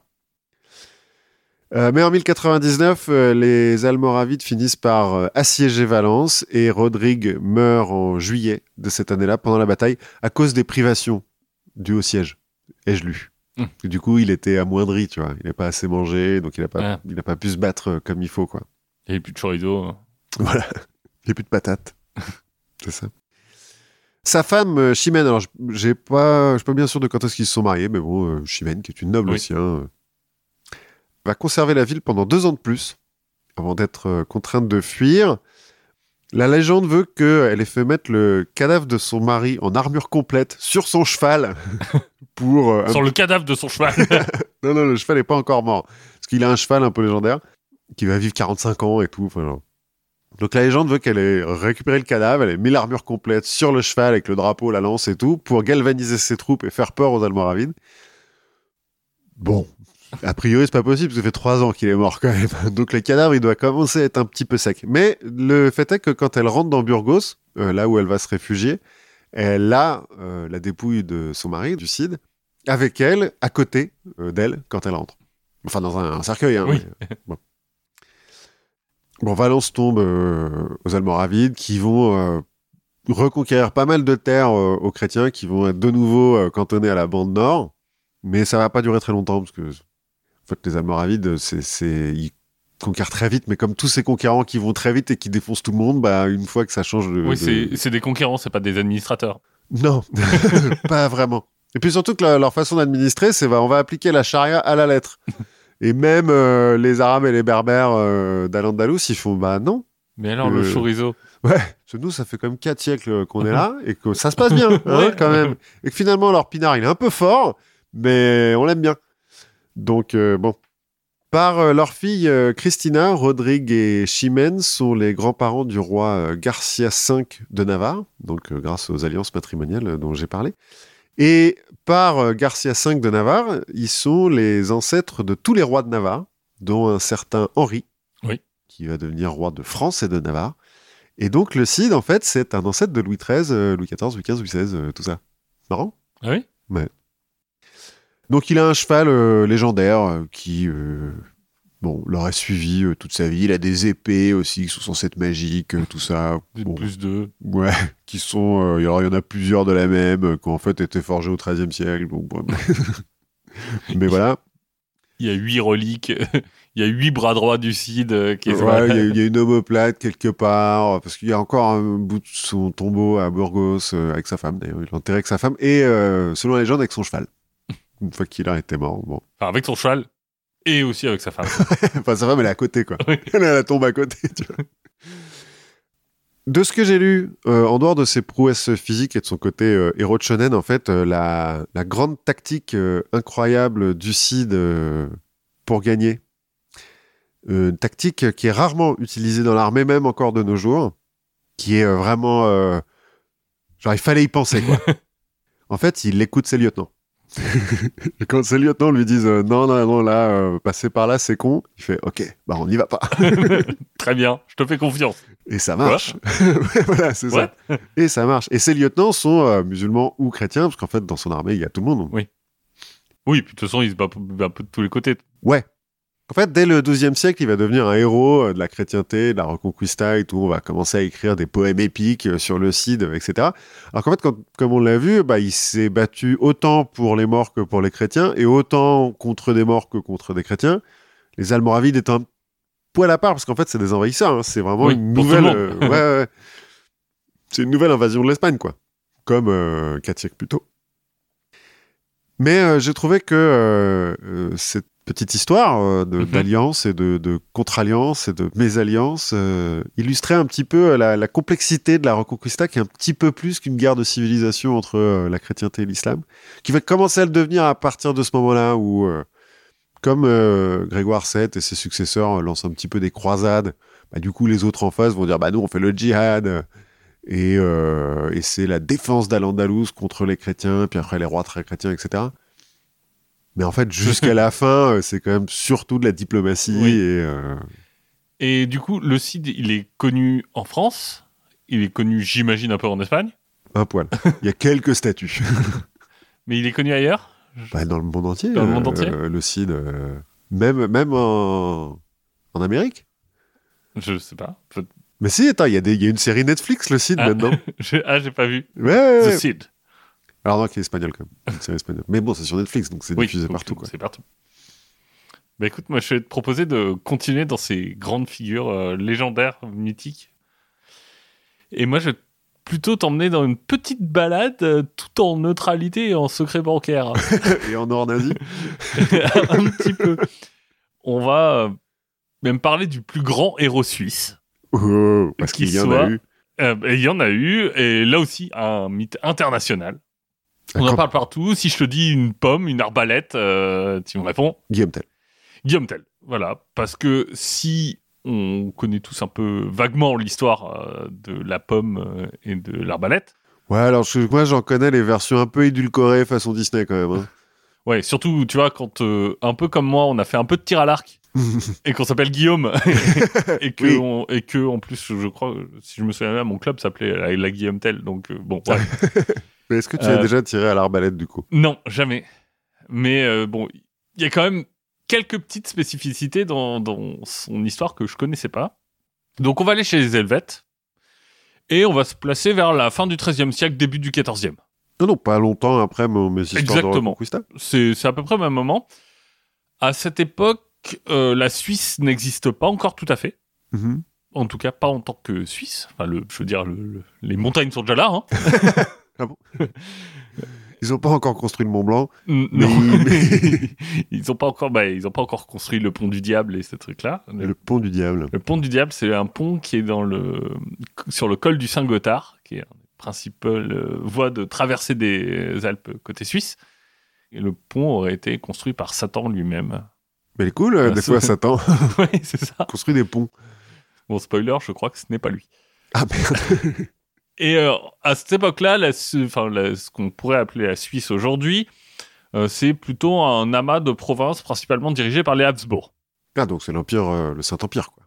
En fait, les Habsbourg, c'est la puissance locale. Vraiment, ils Ah. sont Autriche, Au- Autriche-Suisse. Ils sont pas encore Saint-Empereur. Enfin, Ils sont pas encore empereurs d'Espagne. ouais. Et le moins qu'on puisse dire, bah, c'est qu'à cette époque-là, les Habsbourg, c'est pas les bons euh, rois débonnaires. Ça a été euh, des bons rois des bonheurs au moment, les Habsbourg.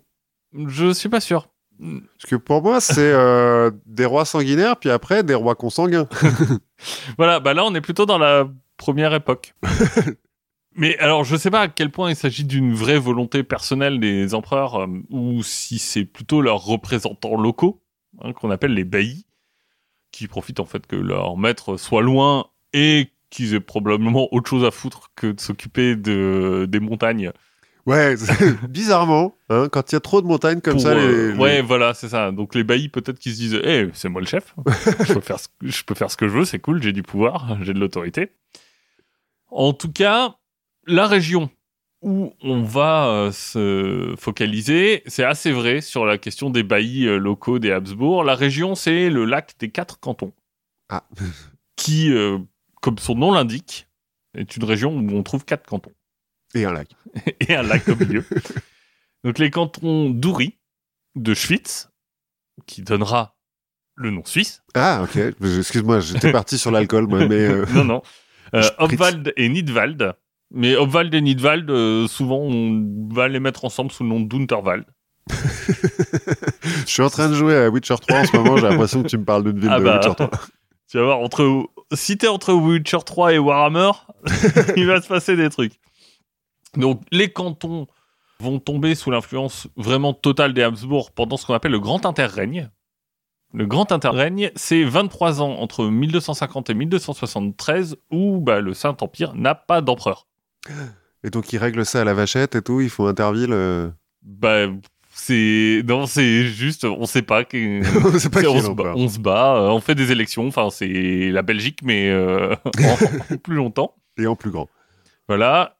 On peut s'imaginer qu'à cette époque, les tensions et les luttes de pouvoir sont un peu fortes. Non, tu déconnes.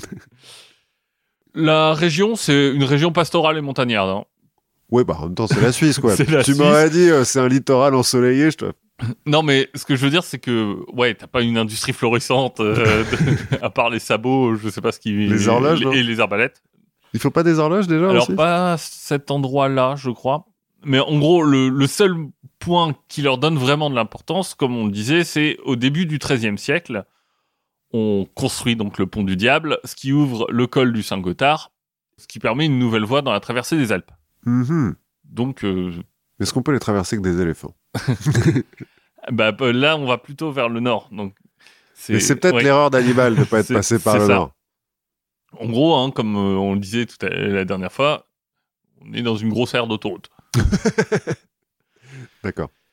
Donc, euh, sur place, l'autorité sont les baillis des Habsbourg et il circule plusieurs histoires sur leur relation avec le peuple. Il y a, alors j'ai noté l'histoire de la femme de Konrad Baumgartner, le fameux. voilà, euh, qui a Altzellen euh, dans le futur canton d'Unterwald, qui euh, se fait ordonner par un bailli qui s'appelle Wolfenschiss de lui faire un bain. Tu vois, genre il rentre chez elle et fait vas-y fais-moi Lave-moi. femme, fais-moi un bain.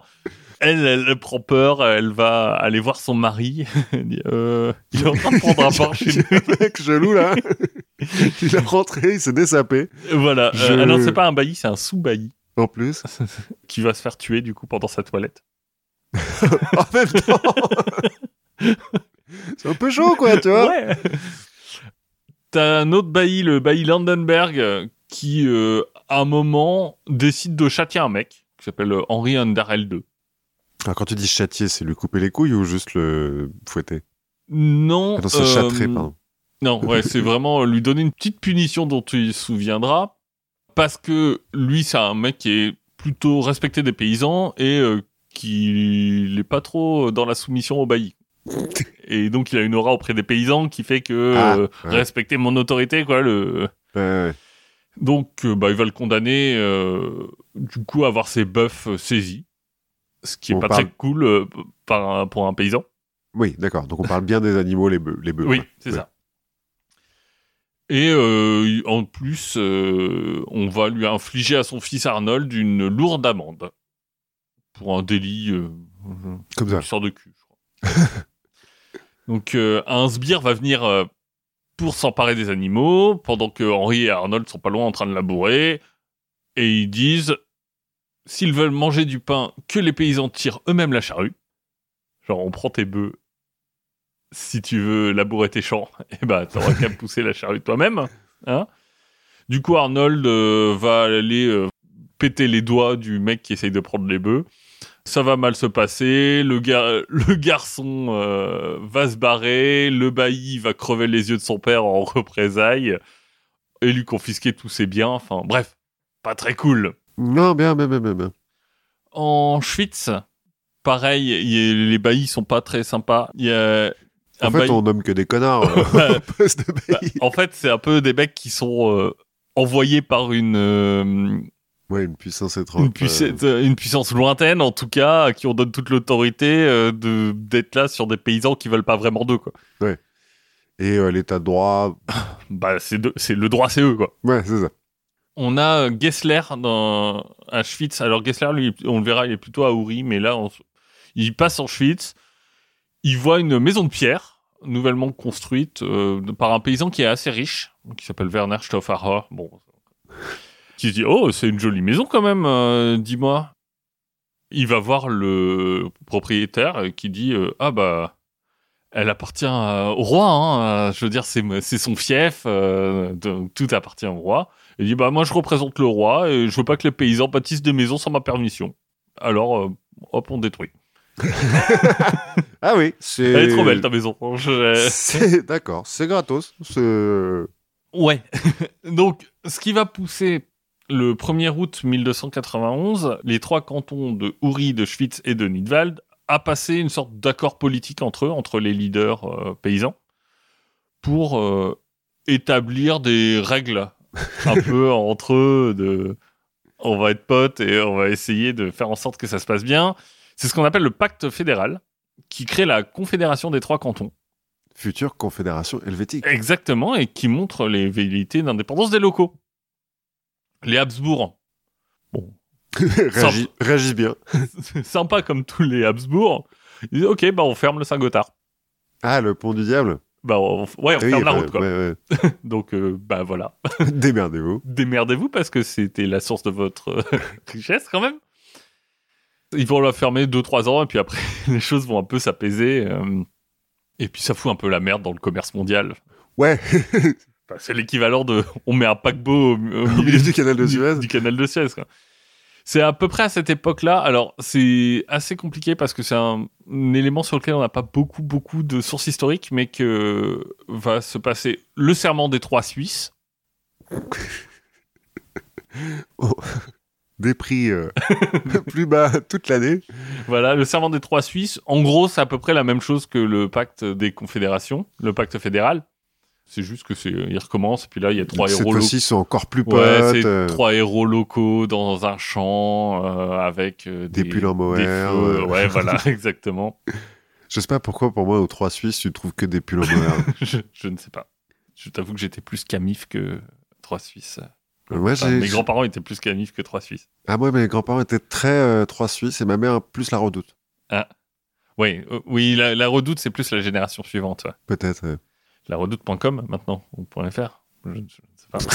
Peut-être arrêter de faire de la pub à des gens qui ne donnent pas d'argent, Oui. finalement. Vrai.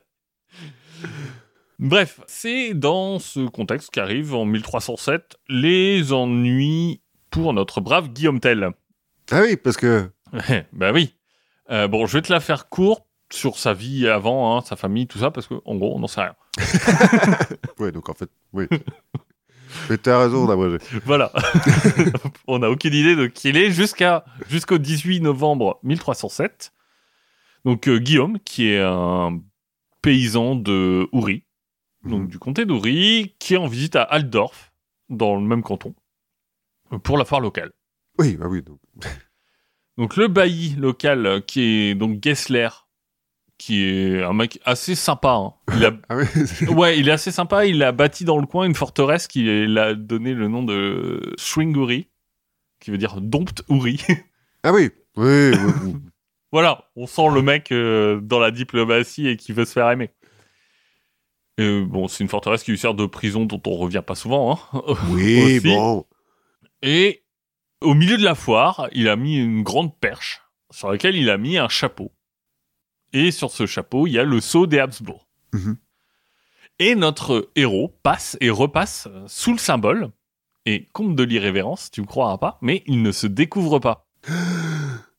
Insulte suprême euh, qui doit être punie comme il se doit.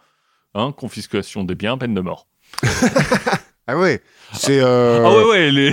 ah ouais, c'est le congrès LR, tu vois, c'est Eric Ciotti, quoi, les, les- les mecs en termes de, en termes de justice. Non, parce que tout à l'heure, je disais, les Almoravides, ils sont un petit peu violents, euh, la charia, tout ça. Bon, ils coupent des mains, quoi.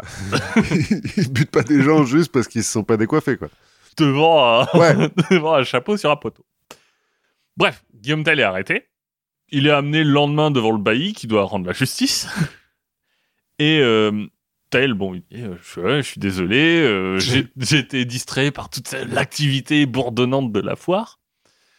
Je l'ai pas fait exprès et je le referai plus. hein. La prochaine fois que je vois un chapeau sur une perche, je, Je me découvre. Je me Pas de découvre. problème. Alors, le bailli, il a un tilt d'un coup parce qu'il voit que Guillaume Tell a gardé l'arbalète que chaque bon citoyen se doit d'arborer. Alors, on l'a foutu en prison avec son... Je...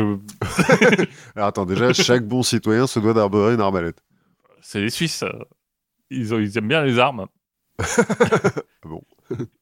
Et, euh, et euh, apparemment, on l'a mis en prison avec son arbalète. Écoute, et t'as déjà essayé de crocheter une porte avec une arbalète? Bon, ouais, c'est vrai que ça sert pas à grand ça chose. sert pas à grand chose, honnêtement. Quand il voit l'arbalète, euh, là, on voit l'éclair de nuisance dans son œil mauvais. Il lui dit Tel, tu as trois fils. Donc il envoie chercher les trois fils de Guillaume Tell. Une fois qu'ils sont devant lui, il lui pose une autre question tout à fait normale, hein, euh, qu'on pose à n'importe quel parent. Donc, lequel tu préfères? Bon. Euh, donc euh, le mec dit Oh, allez, on va prendre le plus jeune. C'est celui qui a le moins de chances de survivre. C'est ça, on va le placer à 50 pieds avec une pomme sur la tête. Et le deal est simple, hein. si Guillaume ne fait pas tomber la pomme, alors l'enfant sera tué et le père pendu. Et, alors, et si Guillaume tue son fils? Bah pareil, il sera, Il sera pendu aussi. Ouais, bah, la pomme, bah oui, Bah. mais si, parce que s'il tue le fils, le fils s'effondre, la pomme tombe. Euh, oui, Ah oui, mais euh, du coup il aura tué son fils, euh, meurtrier, donc peine de mort. C'est pas faux. Bon, Guillaume est pas hyper chaud. Ouais, c'est quand même un fier connard, le bailli, là. Parce que Oh là, c'est un peu euh, evil pour... Enfin, c'est- un méchant de Disney, quoi, plus ou moins. Un petit peu. Et il se dit, bah non, allez, pendez-moi tout de suite en fait. Ouais. Je veux dire, je vais pas tuer mon prendre- fils. ouais, voilà, je vais pas prendre le risque. Mais bon, euh, ce serait pas drôle pour l'histoire, donc on le force. Euh, évidemment, c'est pas, pas un hyper gros spoiler, mais tel réussit à toucher la pomme. Sinon, il serait peut-être pas devenu célèbre. Ouais, mais au cas où, il a dissimulé un ce deuxième carreau d'arbalète. Et euh, Gessler, il le voit, et il dit, mais euh, c'est quoi ce carreau? Et il dit, bah, disons que si je m'étais loupé, euh, bah, toi, je t'aurais pas loupé. T'es moins loin. Ouais, il est un peu arrogant quand même, hein, le monsieur. Euh, on va peut-être finir par croire qu'il y a un petit problème avec l'autorité.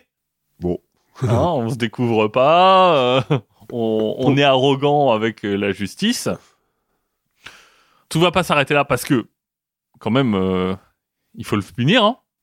Il est coupable Oui. d'avoir euh, de pas s'être découvert, donc il mérite d'être puni. On va le conduire dans la petite ville de Fluelen.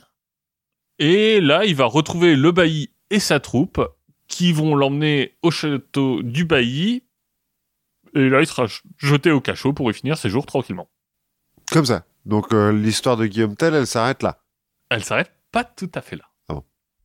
Elle va pas s'arrêter là parce que pour aller de Fluelen au euh, château, il faut traverser le lac des quatre cantons.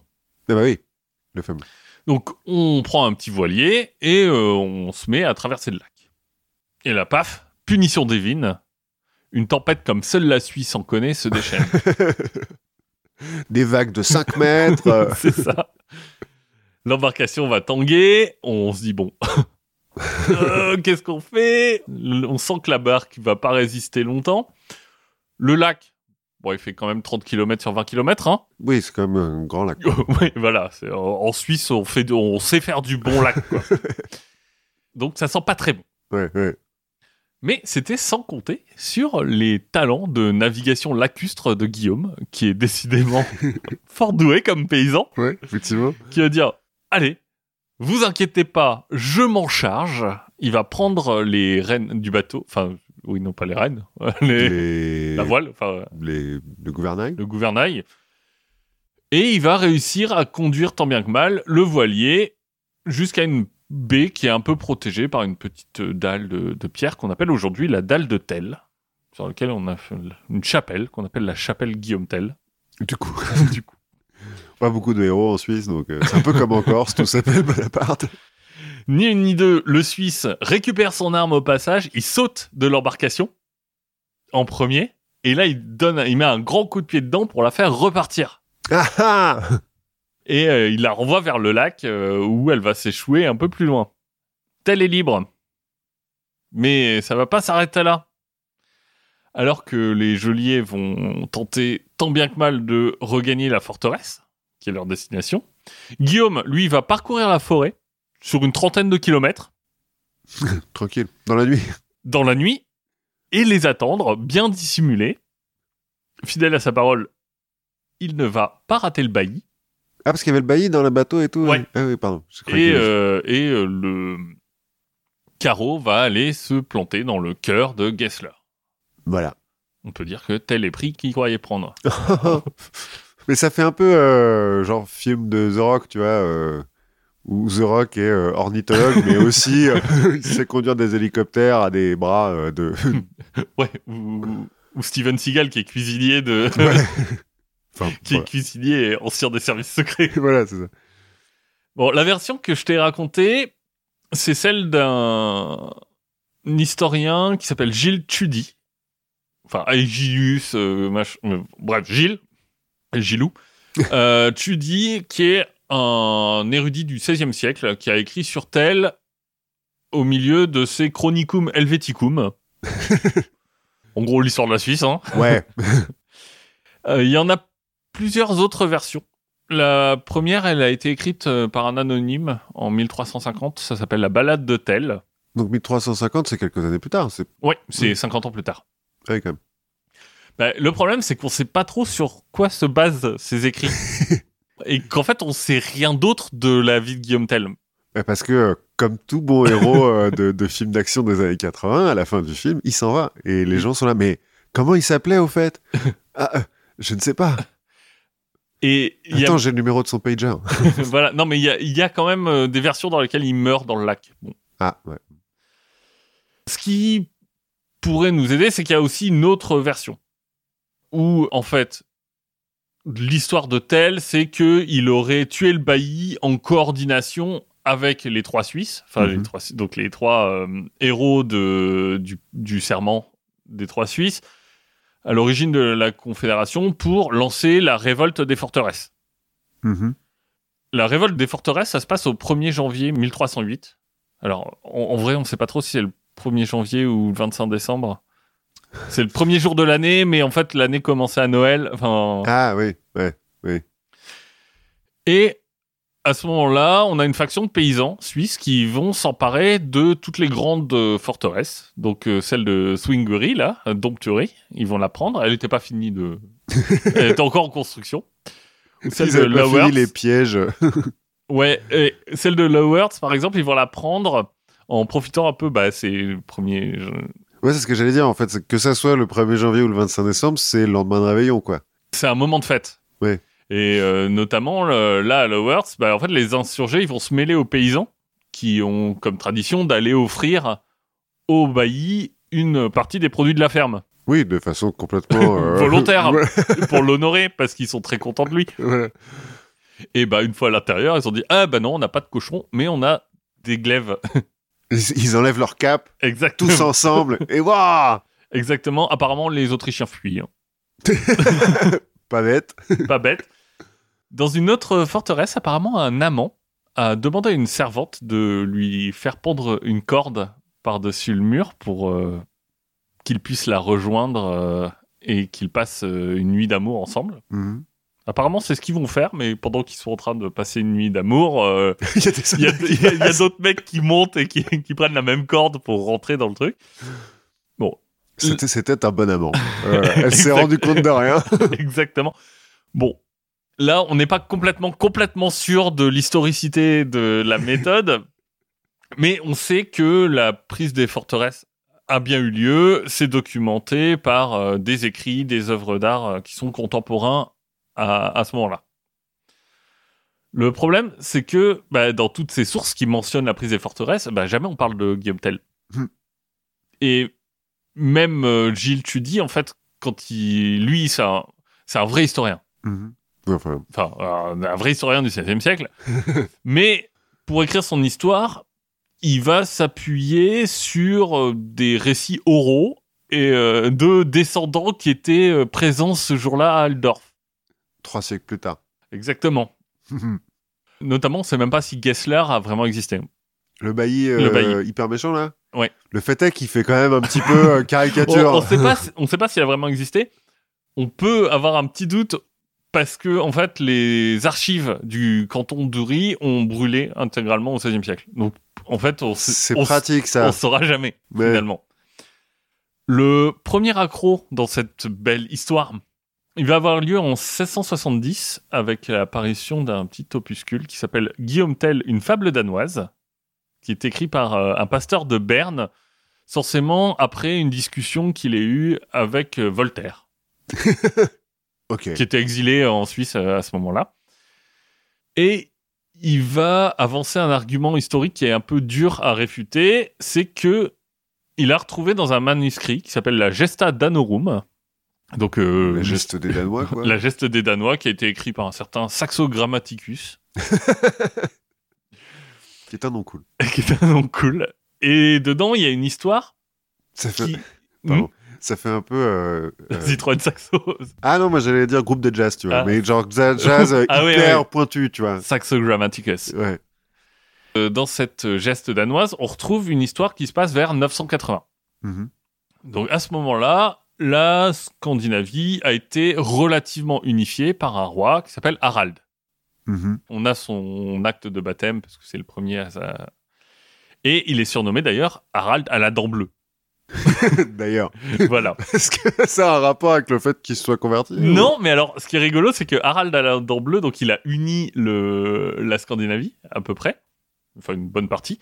Et quand, quelques années plus tard, des firmes télécom scandinaves, dont Nokia, Ericsson et tout ça, vont se dire, Eh, on travaille tous sur à peu près le même protocole. Si on se mettait ensemble pour faire un standard et que, bah, on, on fasse ça, un truc tous ensemble, ils l'ont nommé Bluetooth en hommage à Harald à la dent bleue. Et d'ailleurs, si tu te vois le symbole Bluetooth, bah, c'est deux runes qui Mmh, représentent oui, le H et le B qui sont mis ensemble, qui sont les, les initiales de Harald, en fait. D'accord. Alors je suis pas dentiste, mais avoir une dent bleue, ça me C'est paraît pas, pas. bon, c'est pas bon signe. Ouais, non. C'est pas bon signe. Bref, Harald. Euh, et donc, euh, comme on disait, il va profiter de la période pour se tourner vers le christianisme. Bon, ça, ça plaît pas déjà pas très bien à un certain Palna Toki. Voilà, c'est son nom. qui lui est très attaché à la foi païenne. Donc, c'est un mec qui est, c'est un chef de tribu. hein. Mhm, mhm. Et il se trouve être aussi le précepteur du fils d'Harald, qui s'appelle Sven à la barbe fourchue. Écoute, C'est- eh, vaut mieux ça qu'une dent bleue, à choisir. c'est pas faux, c'est pas faux. à choisir. Un soir de festin, le roi va entendre euh, notre euh, bon Toki, là, notre prof, se vanter de ses capacités d'archer. Et dire qu'il est capable de toucher un objet plus petit qu'une pomme à grande distance. Il est capable de tirer sur une puce sur le cul d'un chien à 500 mètres. Bref, on connaît la suite. Hein, euh, pomme sur la tête de l'enfant, tout ça. Moi, j'ai vu un moment aussi que... Ah oui, mais alors là, le roi, c'est son propre enfant. Enfin, c'est l'enfant du roi, du coup. Non, c'est l'enfant de Toki. Euh, Ah bon, Toki dit ah tu te vantes d'être euh, un bon archer, euh, machin. Ok, bah. Prouve-le. Euh, J'ai vu un moment une des versions de l'histoire où son enfant est en train de faire du ski. Enfin, Attends, c'est trop c'est facile. trop facile. Vas-y, fous-le sur des skis. Moi, je vais me mettre sur un pied, je vais me bander un œil. Bref, il touche la pomme, pas de souci, euh, mais il est pas très content et du coup, Palnatoki va pousser Sven à se rebeller contre Harald. Ce qu'il va faire, euh, Sven va déposer Harald. Harald euh, sera tué quelques temps plus tard et on sait pas trop euh, comment. Les légendes disent que c'est Toki. Possible. Bref, bref, t'as quand même pas mal des ingrédients qui sont là. Quoi. Ouais, ouais, ouais, ouais. Bah, sauf que c'est un arc et pas une arbalète. Sauf que c'est un arc et pas une arbalète. On notera d'ailleurs qu'un peu plus tard, on retrouve la même histoire au début du XIIIe siècle dans la Piorex saga en Norvège. Les sagas de, de Purex? C'est ça, de euh, ouais ou de Tidrek, enfin de je- des, des Norvégiens quoi. en 1486 d'ailleurs un peu plus tard, on retrouvera dans le Marteau des sorcières une même histoire de pomme sur la tête d'un enfant, euh, mais avec un archer différent. Après, c'est peut-être juste une histoire. euh, tu vois, ça le fait, quoi. C'est marrant comme histoire. Donc, Oui. plusieurs personnes qui ont pu avoir la même idée, quoi. Ouais, mais du coup, ça pose quand même quelques doutes sur l'historicité de l'histoire de Guillaume Tell. Ouais, c'est pas faux. vu que tu avais déjà eu exact, enfin, la même histoire bien avant. En tout cas, ça a le mérite de faire réfléchir. Bon, les autorités locales, pas trop. Hein Parce que Guillaume Tell, c'est déjà à ce moment-là un peu un symbole euh, important du pays, euh, qui est aussi... La Suisse, c'est pas un pays très unifié. Oui, c'est toujours une fédération. euh, C'est une fédération, ils parlent des langues différentes. euh, Enfin, trouver un ciment euh, au peuple suisse, c'est pas toujours facile. Ouais, ouais, d'où, l'idée du héros. Je l'ai pas dit tout à l'heure, là, mais euh, les Aragonais, les Narbonnais, les Pamplunais, les Castillans et, tout, et les Portugais, bah, ils parlent pas la même langue, hein, Oui. à l'époque. Ils parlent pas tous le castillan. Et les Arabes et les Berbères non plus. Et les Esclavoniens. Autant te dire que, voilà. Bref, là, le gouvernement d'Uri porte plainte. Et puis bon, bah, classique, hein, auto-dafé euh, sur, la, sur la place d'Aldorf, euh, là où il y avait le chapeau avant. Euh, le tribunal va condamner le pasteur qui a écrit le- l'opuscule euh, à une rétractation publique. Tout va bien. Globalement, ça va un peu suffire à, à faire en sorte qu'il n'y ait pas trop de polémique autour de l'histoire. Et euh, l'histoire de l'arbalétrier, elle va rebondir un peu en 1846, lorsque Joseph Cope va découvrir un ouvrage qui est important dans l'histoire suisse, qui s'appelle le Livre blanc de Sarnen. De Saruman. Non, alors il le découvre. En fait, on l'avait pas vraiment perdu. C'est juste que bah il y a un exemplaire dans une bibliothèque. Ah, mais oui, donc il, oui, Donc euh, il le découvre pour lui-même, quoi. Ouais, c'est ça. Qu'est-ce que c'est que le livre blanc? C'est 278 feuillets qui sont dans une reliure blanche. D'où le. Ah oui, ça n'a rien à voir. C'est pas un livre magique ou quoi? Non, non, c'est 278 feuillets qui sont écrits parfois en patois suisse, euh, parfois en vieil allemand, parfois en latin. Il y a des, des bouts de phrases en français aussi. Ah, tu vois, c'est- à lire, c'est un bonheur. Ouais. Il date de 1475 et c'est un moment où le gouvernement d'Obwald a demandé à un certain Hans Schreiber de collecter les documents historiques du coin pour euh, bah, les conserver pour les générations futures. Donc c'est en 1475, mais il y a des documents qui sont plus vieux. Mhm. Dedans, on va retrouver l'histoire de Guillaume Tell avec à peu près les, euh, les mêmes péripéties que celles qui sont racontées par Tchoudi. On se demande d'ailleurs s'il l'a pas lu en fait. euh, là. Ouais. Parce que, tu vois, le, Hein Corneille, le Cid, tout ça, Donc euh, là, déjà les sceptiques, vous pouvez ramasser vos dents. On a une, source historique. Le problème de ce livre blanc, c'est qu'en fait, il est écrit un peu en deux parties. D'un côté, il contient vraiment des documents historiques datés de l'époque, des actes. Et de l'autre côté, il y a une autre partie qui a été écrite par Schreiber lui-même, Mhm. qui se base sur des témoignages oraux des habitants du coin. Je te laisse deviner dans quelle partie on retrouve l'histoire de Guillaume Tell. Ouais. euh, Bref. on n'a pas trouvé son acte de naissance, quoi. Non, ça aide pas beaucoup pour établir la vérité historique. Une question qui est intéressante, c'est pourquoi est-ce que ce livre va sortir comme ça au milieu du 19e Bah, C'est le moment où on a une sorte de mouvement qui traverse un peu toute l'Europe. hein. L'antisémitisme. Euh, non, pardon. Oh, Euh, oh, non, ça c'est, on l'a vu. oui. Non, c'est le, en fait le moment où euh, se consolident un peu les nationalismes euh, en Europe. Et finalement, pour cimenter le peuple, c'est ce qu'on disait, quoi de mieux qu'une figure euh, héroïque dans laquelle tout le monde va se reconnaître. C'est euh, par exemple à cette époque-là que Michelet, notre célèbre historien, Mhm. va replacer Jeanne d'Arc au centre de l'histoire de France.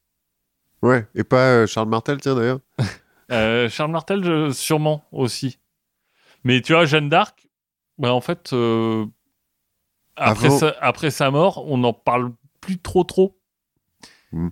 Typiquement, l'idée que la France a été sauvée par une paysanne de Lorraine pour Louis XIV, c'est Ça le fait pas. Louis. XIV, c'est pas son trip.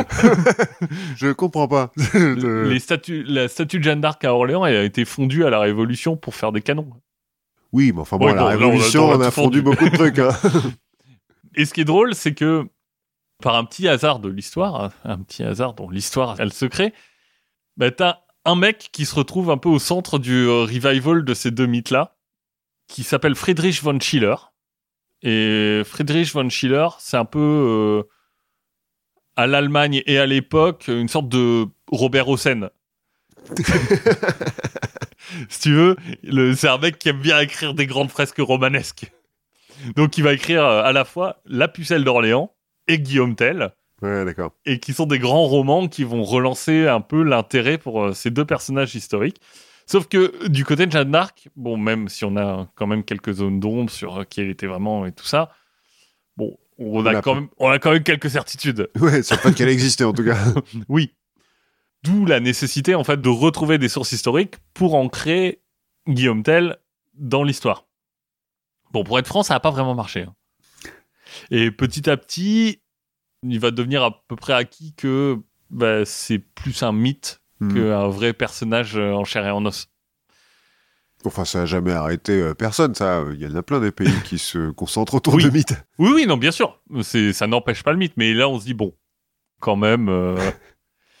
mais la saga va rebondir en 1959, quand un historien va jeter une sorte de pavé dans la mare en relisant le livre blanc. Mhm. Et ce qui lui paraît étonnant, c'est que notre fameux livre blanc, il ne parle pas du tout, du tout de la bataille de Morgarten, tu sais, en 1315. Et c'est quand même un peu étrange, non, que le livre blanc ne parle pas d'une telle bataille. Je sais pas si tu veux rafraîchir la mémoire de nos auditeurs ou si je le fais moi. Non, vas-y, vas-y, vas-y. vas-y. Parce Ok. que moi, j'ai peur de, de, de confondre avec l'autre. Euh, La bataille de Morgarten, on est en 1315, Mhm. pas très longtemps après nos histoires de Guillaume Tell, et bizarrement, les Habsbourg sont énervés. Contre les confédérés qui, notamment, bah, ont soutenu leur rival euh, Louis IV de Bavière pour, son- pour l'élection au trône de- du Saint-Empire euh, germanique, alors que normalement, bah, c'est des vassaux des Habsbourg, donc un peu vénères. Mhm. Ils vont prendre pour prétexte une dispute d'une abbaye locale sur une question d'utilisation de pâturage pour dire Oh, ça c'est important, on va envoyer l'armée. Mais genre, on va envoyer l'armée, genre, on envoie euh, alors entre 3000 et 5000 hommes, un Oui. tiers de cavalerie et euh, une armée régulière de métiers entraînés. Quoi.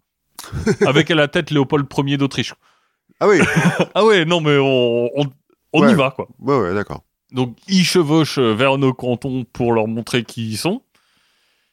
Et euh, bah, à un moment, ils chevauchent de nuit parce que la lune est, est haute. Donc ils chevauchent le long d'un ravin, puis le long d'un lac. Et bah, en arrivant euh, le long du lac, ils se rendent compte qu'on a abattu des arbres pour bloquer le chemin. Oh, Qu'est-ce qui se passe? Et là, ils voient débouler des flancs des montagnes entre 1000 et 2000 paysans qui leur jettent des cailloux et surtout qui leur jettent des troncs d'arbres massifs. C'est les Ewoks, en fait.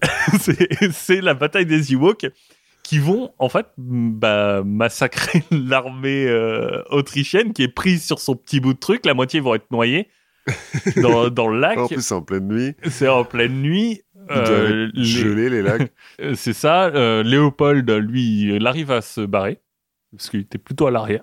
Bizarrement. Bizarrement, c'est pas lui qui. Ouais. Mais c'est un peu l'acte de naissance militaire de la Suisse. Le jour, on a balancé des troncs d'arbres sur des Autrichiens. Ouais, mais si tu veux, c'est un peu Valmy, quoi. C'est un peu, euh, Ouais, ouais, ouais, d'accord.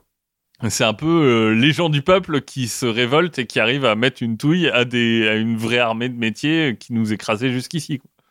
C'est quand même bizarre qu'un livre sur l'histoire locale Ouais, c'est vrai. parle pas du tout de cette bataille, d'autant que euh, l'historicité de la bataille a l'air à peu près avérée. Mhm. Là aussi, il y a des gens qui se posent la question, mais il y a quand même quelques sources qui en parlent.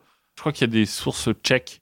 Des gens à Prague, genre euh, deux, deux ans plus tard, euh, on retrouve des- une mention du truc euh, en disant hey, les Habsbourg, regardez comment ils se sont fait touiller par des pécores.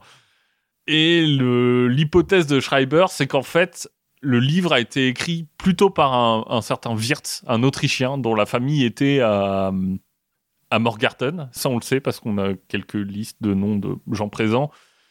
Et que c'est lui qui a raconté ça, donc euh, lui, il est crédible, et, et donc l'histoire de Guillaume Tell aussi. Et donc, en tant qu'Autrichien, il n'aurait pas parlé de la bataille parce, Parce que, que- ça la fout mal. Quoi. ouais, parce que c'est un peu humiliant.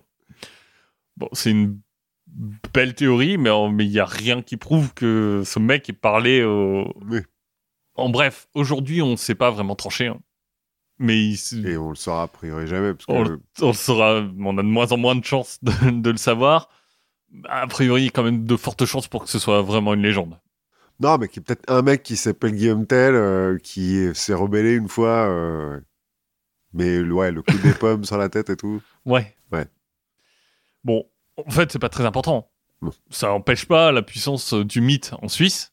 Tu vas voir l'arbalète de, de Guillaume, tu vas la trouver sur euh, plein de produits euh, qui sont faits là-bas. hein. Enfin, j'imagine sur du chocolat, sur, Ouais, euh, les montres. sur- des couteaux. que Qu'est-ce qu'on fait en Suisse en fait, à part. Enfin, des chocolats, des couteaux et du secret bancaire. Et des montres Et peu. des montres aussi. Enfin, du chocolat. C'est marrant quand même que le chocolat soit un produit suisse alors que va faire pousser du cacao en Suisse quand même. C'est ça. Ils- avec leur proximité avec l'océan, ça leur permet, ça C'est leur ça. permet d'apporter du. Et puis toutes les colonies suisses dont on a parlé en Afrique australe. Et le mythe, il a aussi dépassé les frontières de notre petit pays neutre là. Notamment, bah, il est arrivé chez nous. Mhm. En 1766, la comédie française va faire un triomphe en adaptant euh, la vie de Guillaume Tell sur scène. Trois morts pendant la représentation parce que le l'acteur était pas si bon que ça. Ouais, c'est ça, c'était compliqué. En 1789, Robespierre va convoquer la figure de Guillaume Tell en même temps que la figure de Brutus. C'est l'homme du peuple qui a oxy le tyran. Alors Brutus, homme du peuple, euh, faut le dire vite hein, quand même. Ouais, bon, mais Guillaume Tell, je veux bien, mais c'est le mec qui se révolte contre le tyran, contre l'oppresseur. je pense qu'il aurait pu trouver mieux Maximilien. En 1793, le même euh, Robespierre parle de Guillaume Tell comme l'image du patriotisme héroïque. Oui. À tel point que, enfin, j'ai l'impression qu'il le kiffe un peu. Ouais, hein. ouais, il y a un truc quand même. bah, si tu veux, à l'entrée du club des Jacobins, t'as un buste de Guillaume Tell. ok. Bon, Écoute, c'est son Captain America à lui. Ouais, euh. Bon, autant dire que à la fin de la Terreur, l'image de Guillaume Tell est plus trop au top. Ouais, c'est possible. Et euh, bah, Napoléon va finir d'abandonner les références euh, parce que j'ai lu qu'il y avait plein de- d'enfants à ce moment-là qui naissent, euh, qu'on appelle Tell. Ah, parce que on les aurait appelés Guillaume, Bah, finalement. bah ouais, mais non, on les appelle Tell directement. Il y a une rue Guillaume Tell à Montmartre. Enfin, Oui, oui. Et Napoléon, lui, va euh, définitivement dire euh, bon, les mecs, on abandonne, on va envahir la Suisse, donc euh, on va arrêter de de les chambrer, de les taunter avec leurs euh, héros locaux. hein, on- Il paraît aussi que lors de la hum, Révolution américaine, on a considéré de mettre sur euh, une des premières bannières américaines une arbalète Ouais, ça m'étonne pas. en hommage à à Guillaume Tell. Bah, Pour le coup, ça fait plus révolution américaine, je trouve, que. Tu vois, le, le- les paysans un petit peu hard workers et tout, euh, machin, euh, les, les baillis, enfin les chefs qui viennent d'un autre pays un peu loin et qui sont cruels pour rien. Ouais, et puis t'auras un Guillaume Tell de l'Algérie euh, au moment de la décolonisation, et en fait, ça devient un peu une, une sorte de, de figure de euh, je lutte contre l'oppression. Alors ça a toujours, en fait, c'est une figure qui a évolué. Ça a été le campagnard contre les gens des villes, ça a été euh, le le rural contre l'autorité, ça a été euh, le le local contre l'oppression étrangère, euh, l'homme du peuple contre les privilèges. Enfin, on Oui, après, on en fait ce qu'on veut un en- petit peu, quoi. on en- on peut en faire un peu ce qu'on veut. Ce qui est d'étonnant, c'est aussi que la figure de Guillaume Tell, c'est un mythe qui est connu un peu partout dans le monde. hein. Enfin, il y a des, des adaptations au Japon, euh, des. Bah ouais, puis ça. Enfin, je parlais de Disney, dans le Robin des Bois euh, de Disney, il y a une histoire de pommes sur des têtes aussi, non? Je crois qu'il y a une histoire de pommes sur des têtes. Mais en fait, le- il y a une très belle page Wikipédia des pommes sur la tête. Vous trouvez euh, l'histoire de Panatoki, de, de la Pierrick Saga. et le- Mais ce qui est étrange, c'est que c'est un mythe hyper connu, mais qui n'a pas laissé grand-chose d'un point de vue artistique. Comment ça En fait, il y a peu de tableaux. Enfin, il y a- on, Hmm. on connaît pas, il n'y a pas un tableau marquant de Guillaume Tell, enfin, tu vois, par rapport à un, à un Achille, par rapport à, un- Mhm. à une légende comme ça. Il n'y a pas vraiment de tableau. Alors, tu as dû faire des, beaucoup de fer forgé, des trucs comme ça. enfin, C'est des trucs suisse. de Suisse, quoi. des, des coucous, Guillaume Tell. T'as- ouais, t'as pas de sculpture, t'as pas de, de choses comme ça vraiment Mais très. Ouais, mais c'est peut-être ça, c'est peut-être le truc suisse, en fait, tu vois. il Y a... Ouais, t'as eu beaucoup de films, Mhm. bizarrement. Le premier film euh, sur Guillaume Tell, c'est 1908. Ah ouais Genre, dès le début, quoi. Ouais, avec euh, des visions qui varient hein, euh, entre le Guillaume Tell d'Errol Flynn et le Guillaume Tell qui a été commandé par Göring. Ouais, Je crois que t'as un Guillaume Tell soviétique aussi. euh, Bah, pour le coup, ouais, ça fait un, il y a un petit côté soviétique, quoi. Les, les paysans qui. se- Ouais, mais tu vois, c'est pas des films qui sont restés beaucoup dans la mémoire. quoi. Le dernier, c'est 98. Il y a un truc avec Brendan Fraser. Ça m'étonne pas de lui. en même temps, tu vois, Guillaume Tell, Brandon Fraser. Ouais, très bien. C'est étrange qu'un mythe aussi fort ait laissé finalement si peu de place. euh, on n'a même pas d'attribut. Enfin, tu vois, si on te dit imagine Guillaume Tell, tu. Bah, J'imagine le, le chapeau pointu un peu, mais parce qu'il Ouais. vient de Robin des Bois. euh, Oui. Mais sinon, euh, Comment s'habillent les Suisses au, au 13e, siècle, 14e siècle? Bah, il faut lire le livre blanc pour ça. Alors, euh, je te promets pas que je vais le faire. Et le plus flagrant de l'œuvre artistique sur Guillaume Tell, c'est peut-être musical. Mais il y a des opéras, non? Ben, il y a une œuvre de euh, Rossini et euh, son ouverture est un petit peu connue. Alors je t'ai coupé les 9 minutes, hein, C'est gentil. les 9 premières minutes. Ça c'est la fin. Oui, ça c'est un peu connu. Ça c'est un peu connu.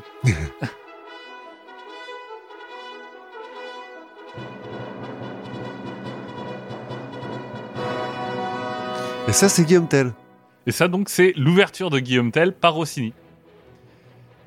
Donc euh, en fait c'est le C'est marrant parce que moi, pour moi, ça fait un peu chevauché fantastique et tout, genre des, des cavaliers, machin, et tu tu vois pas la pomme là?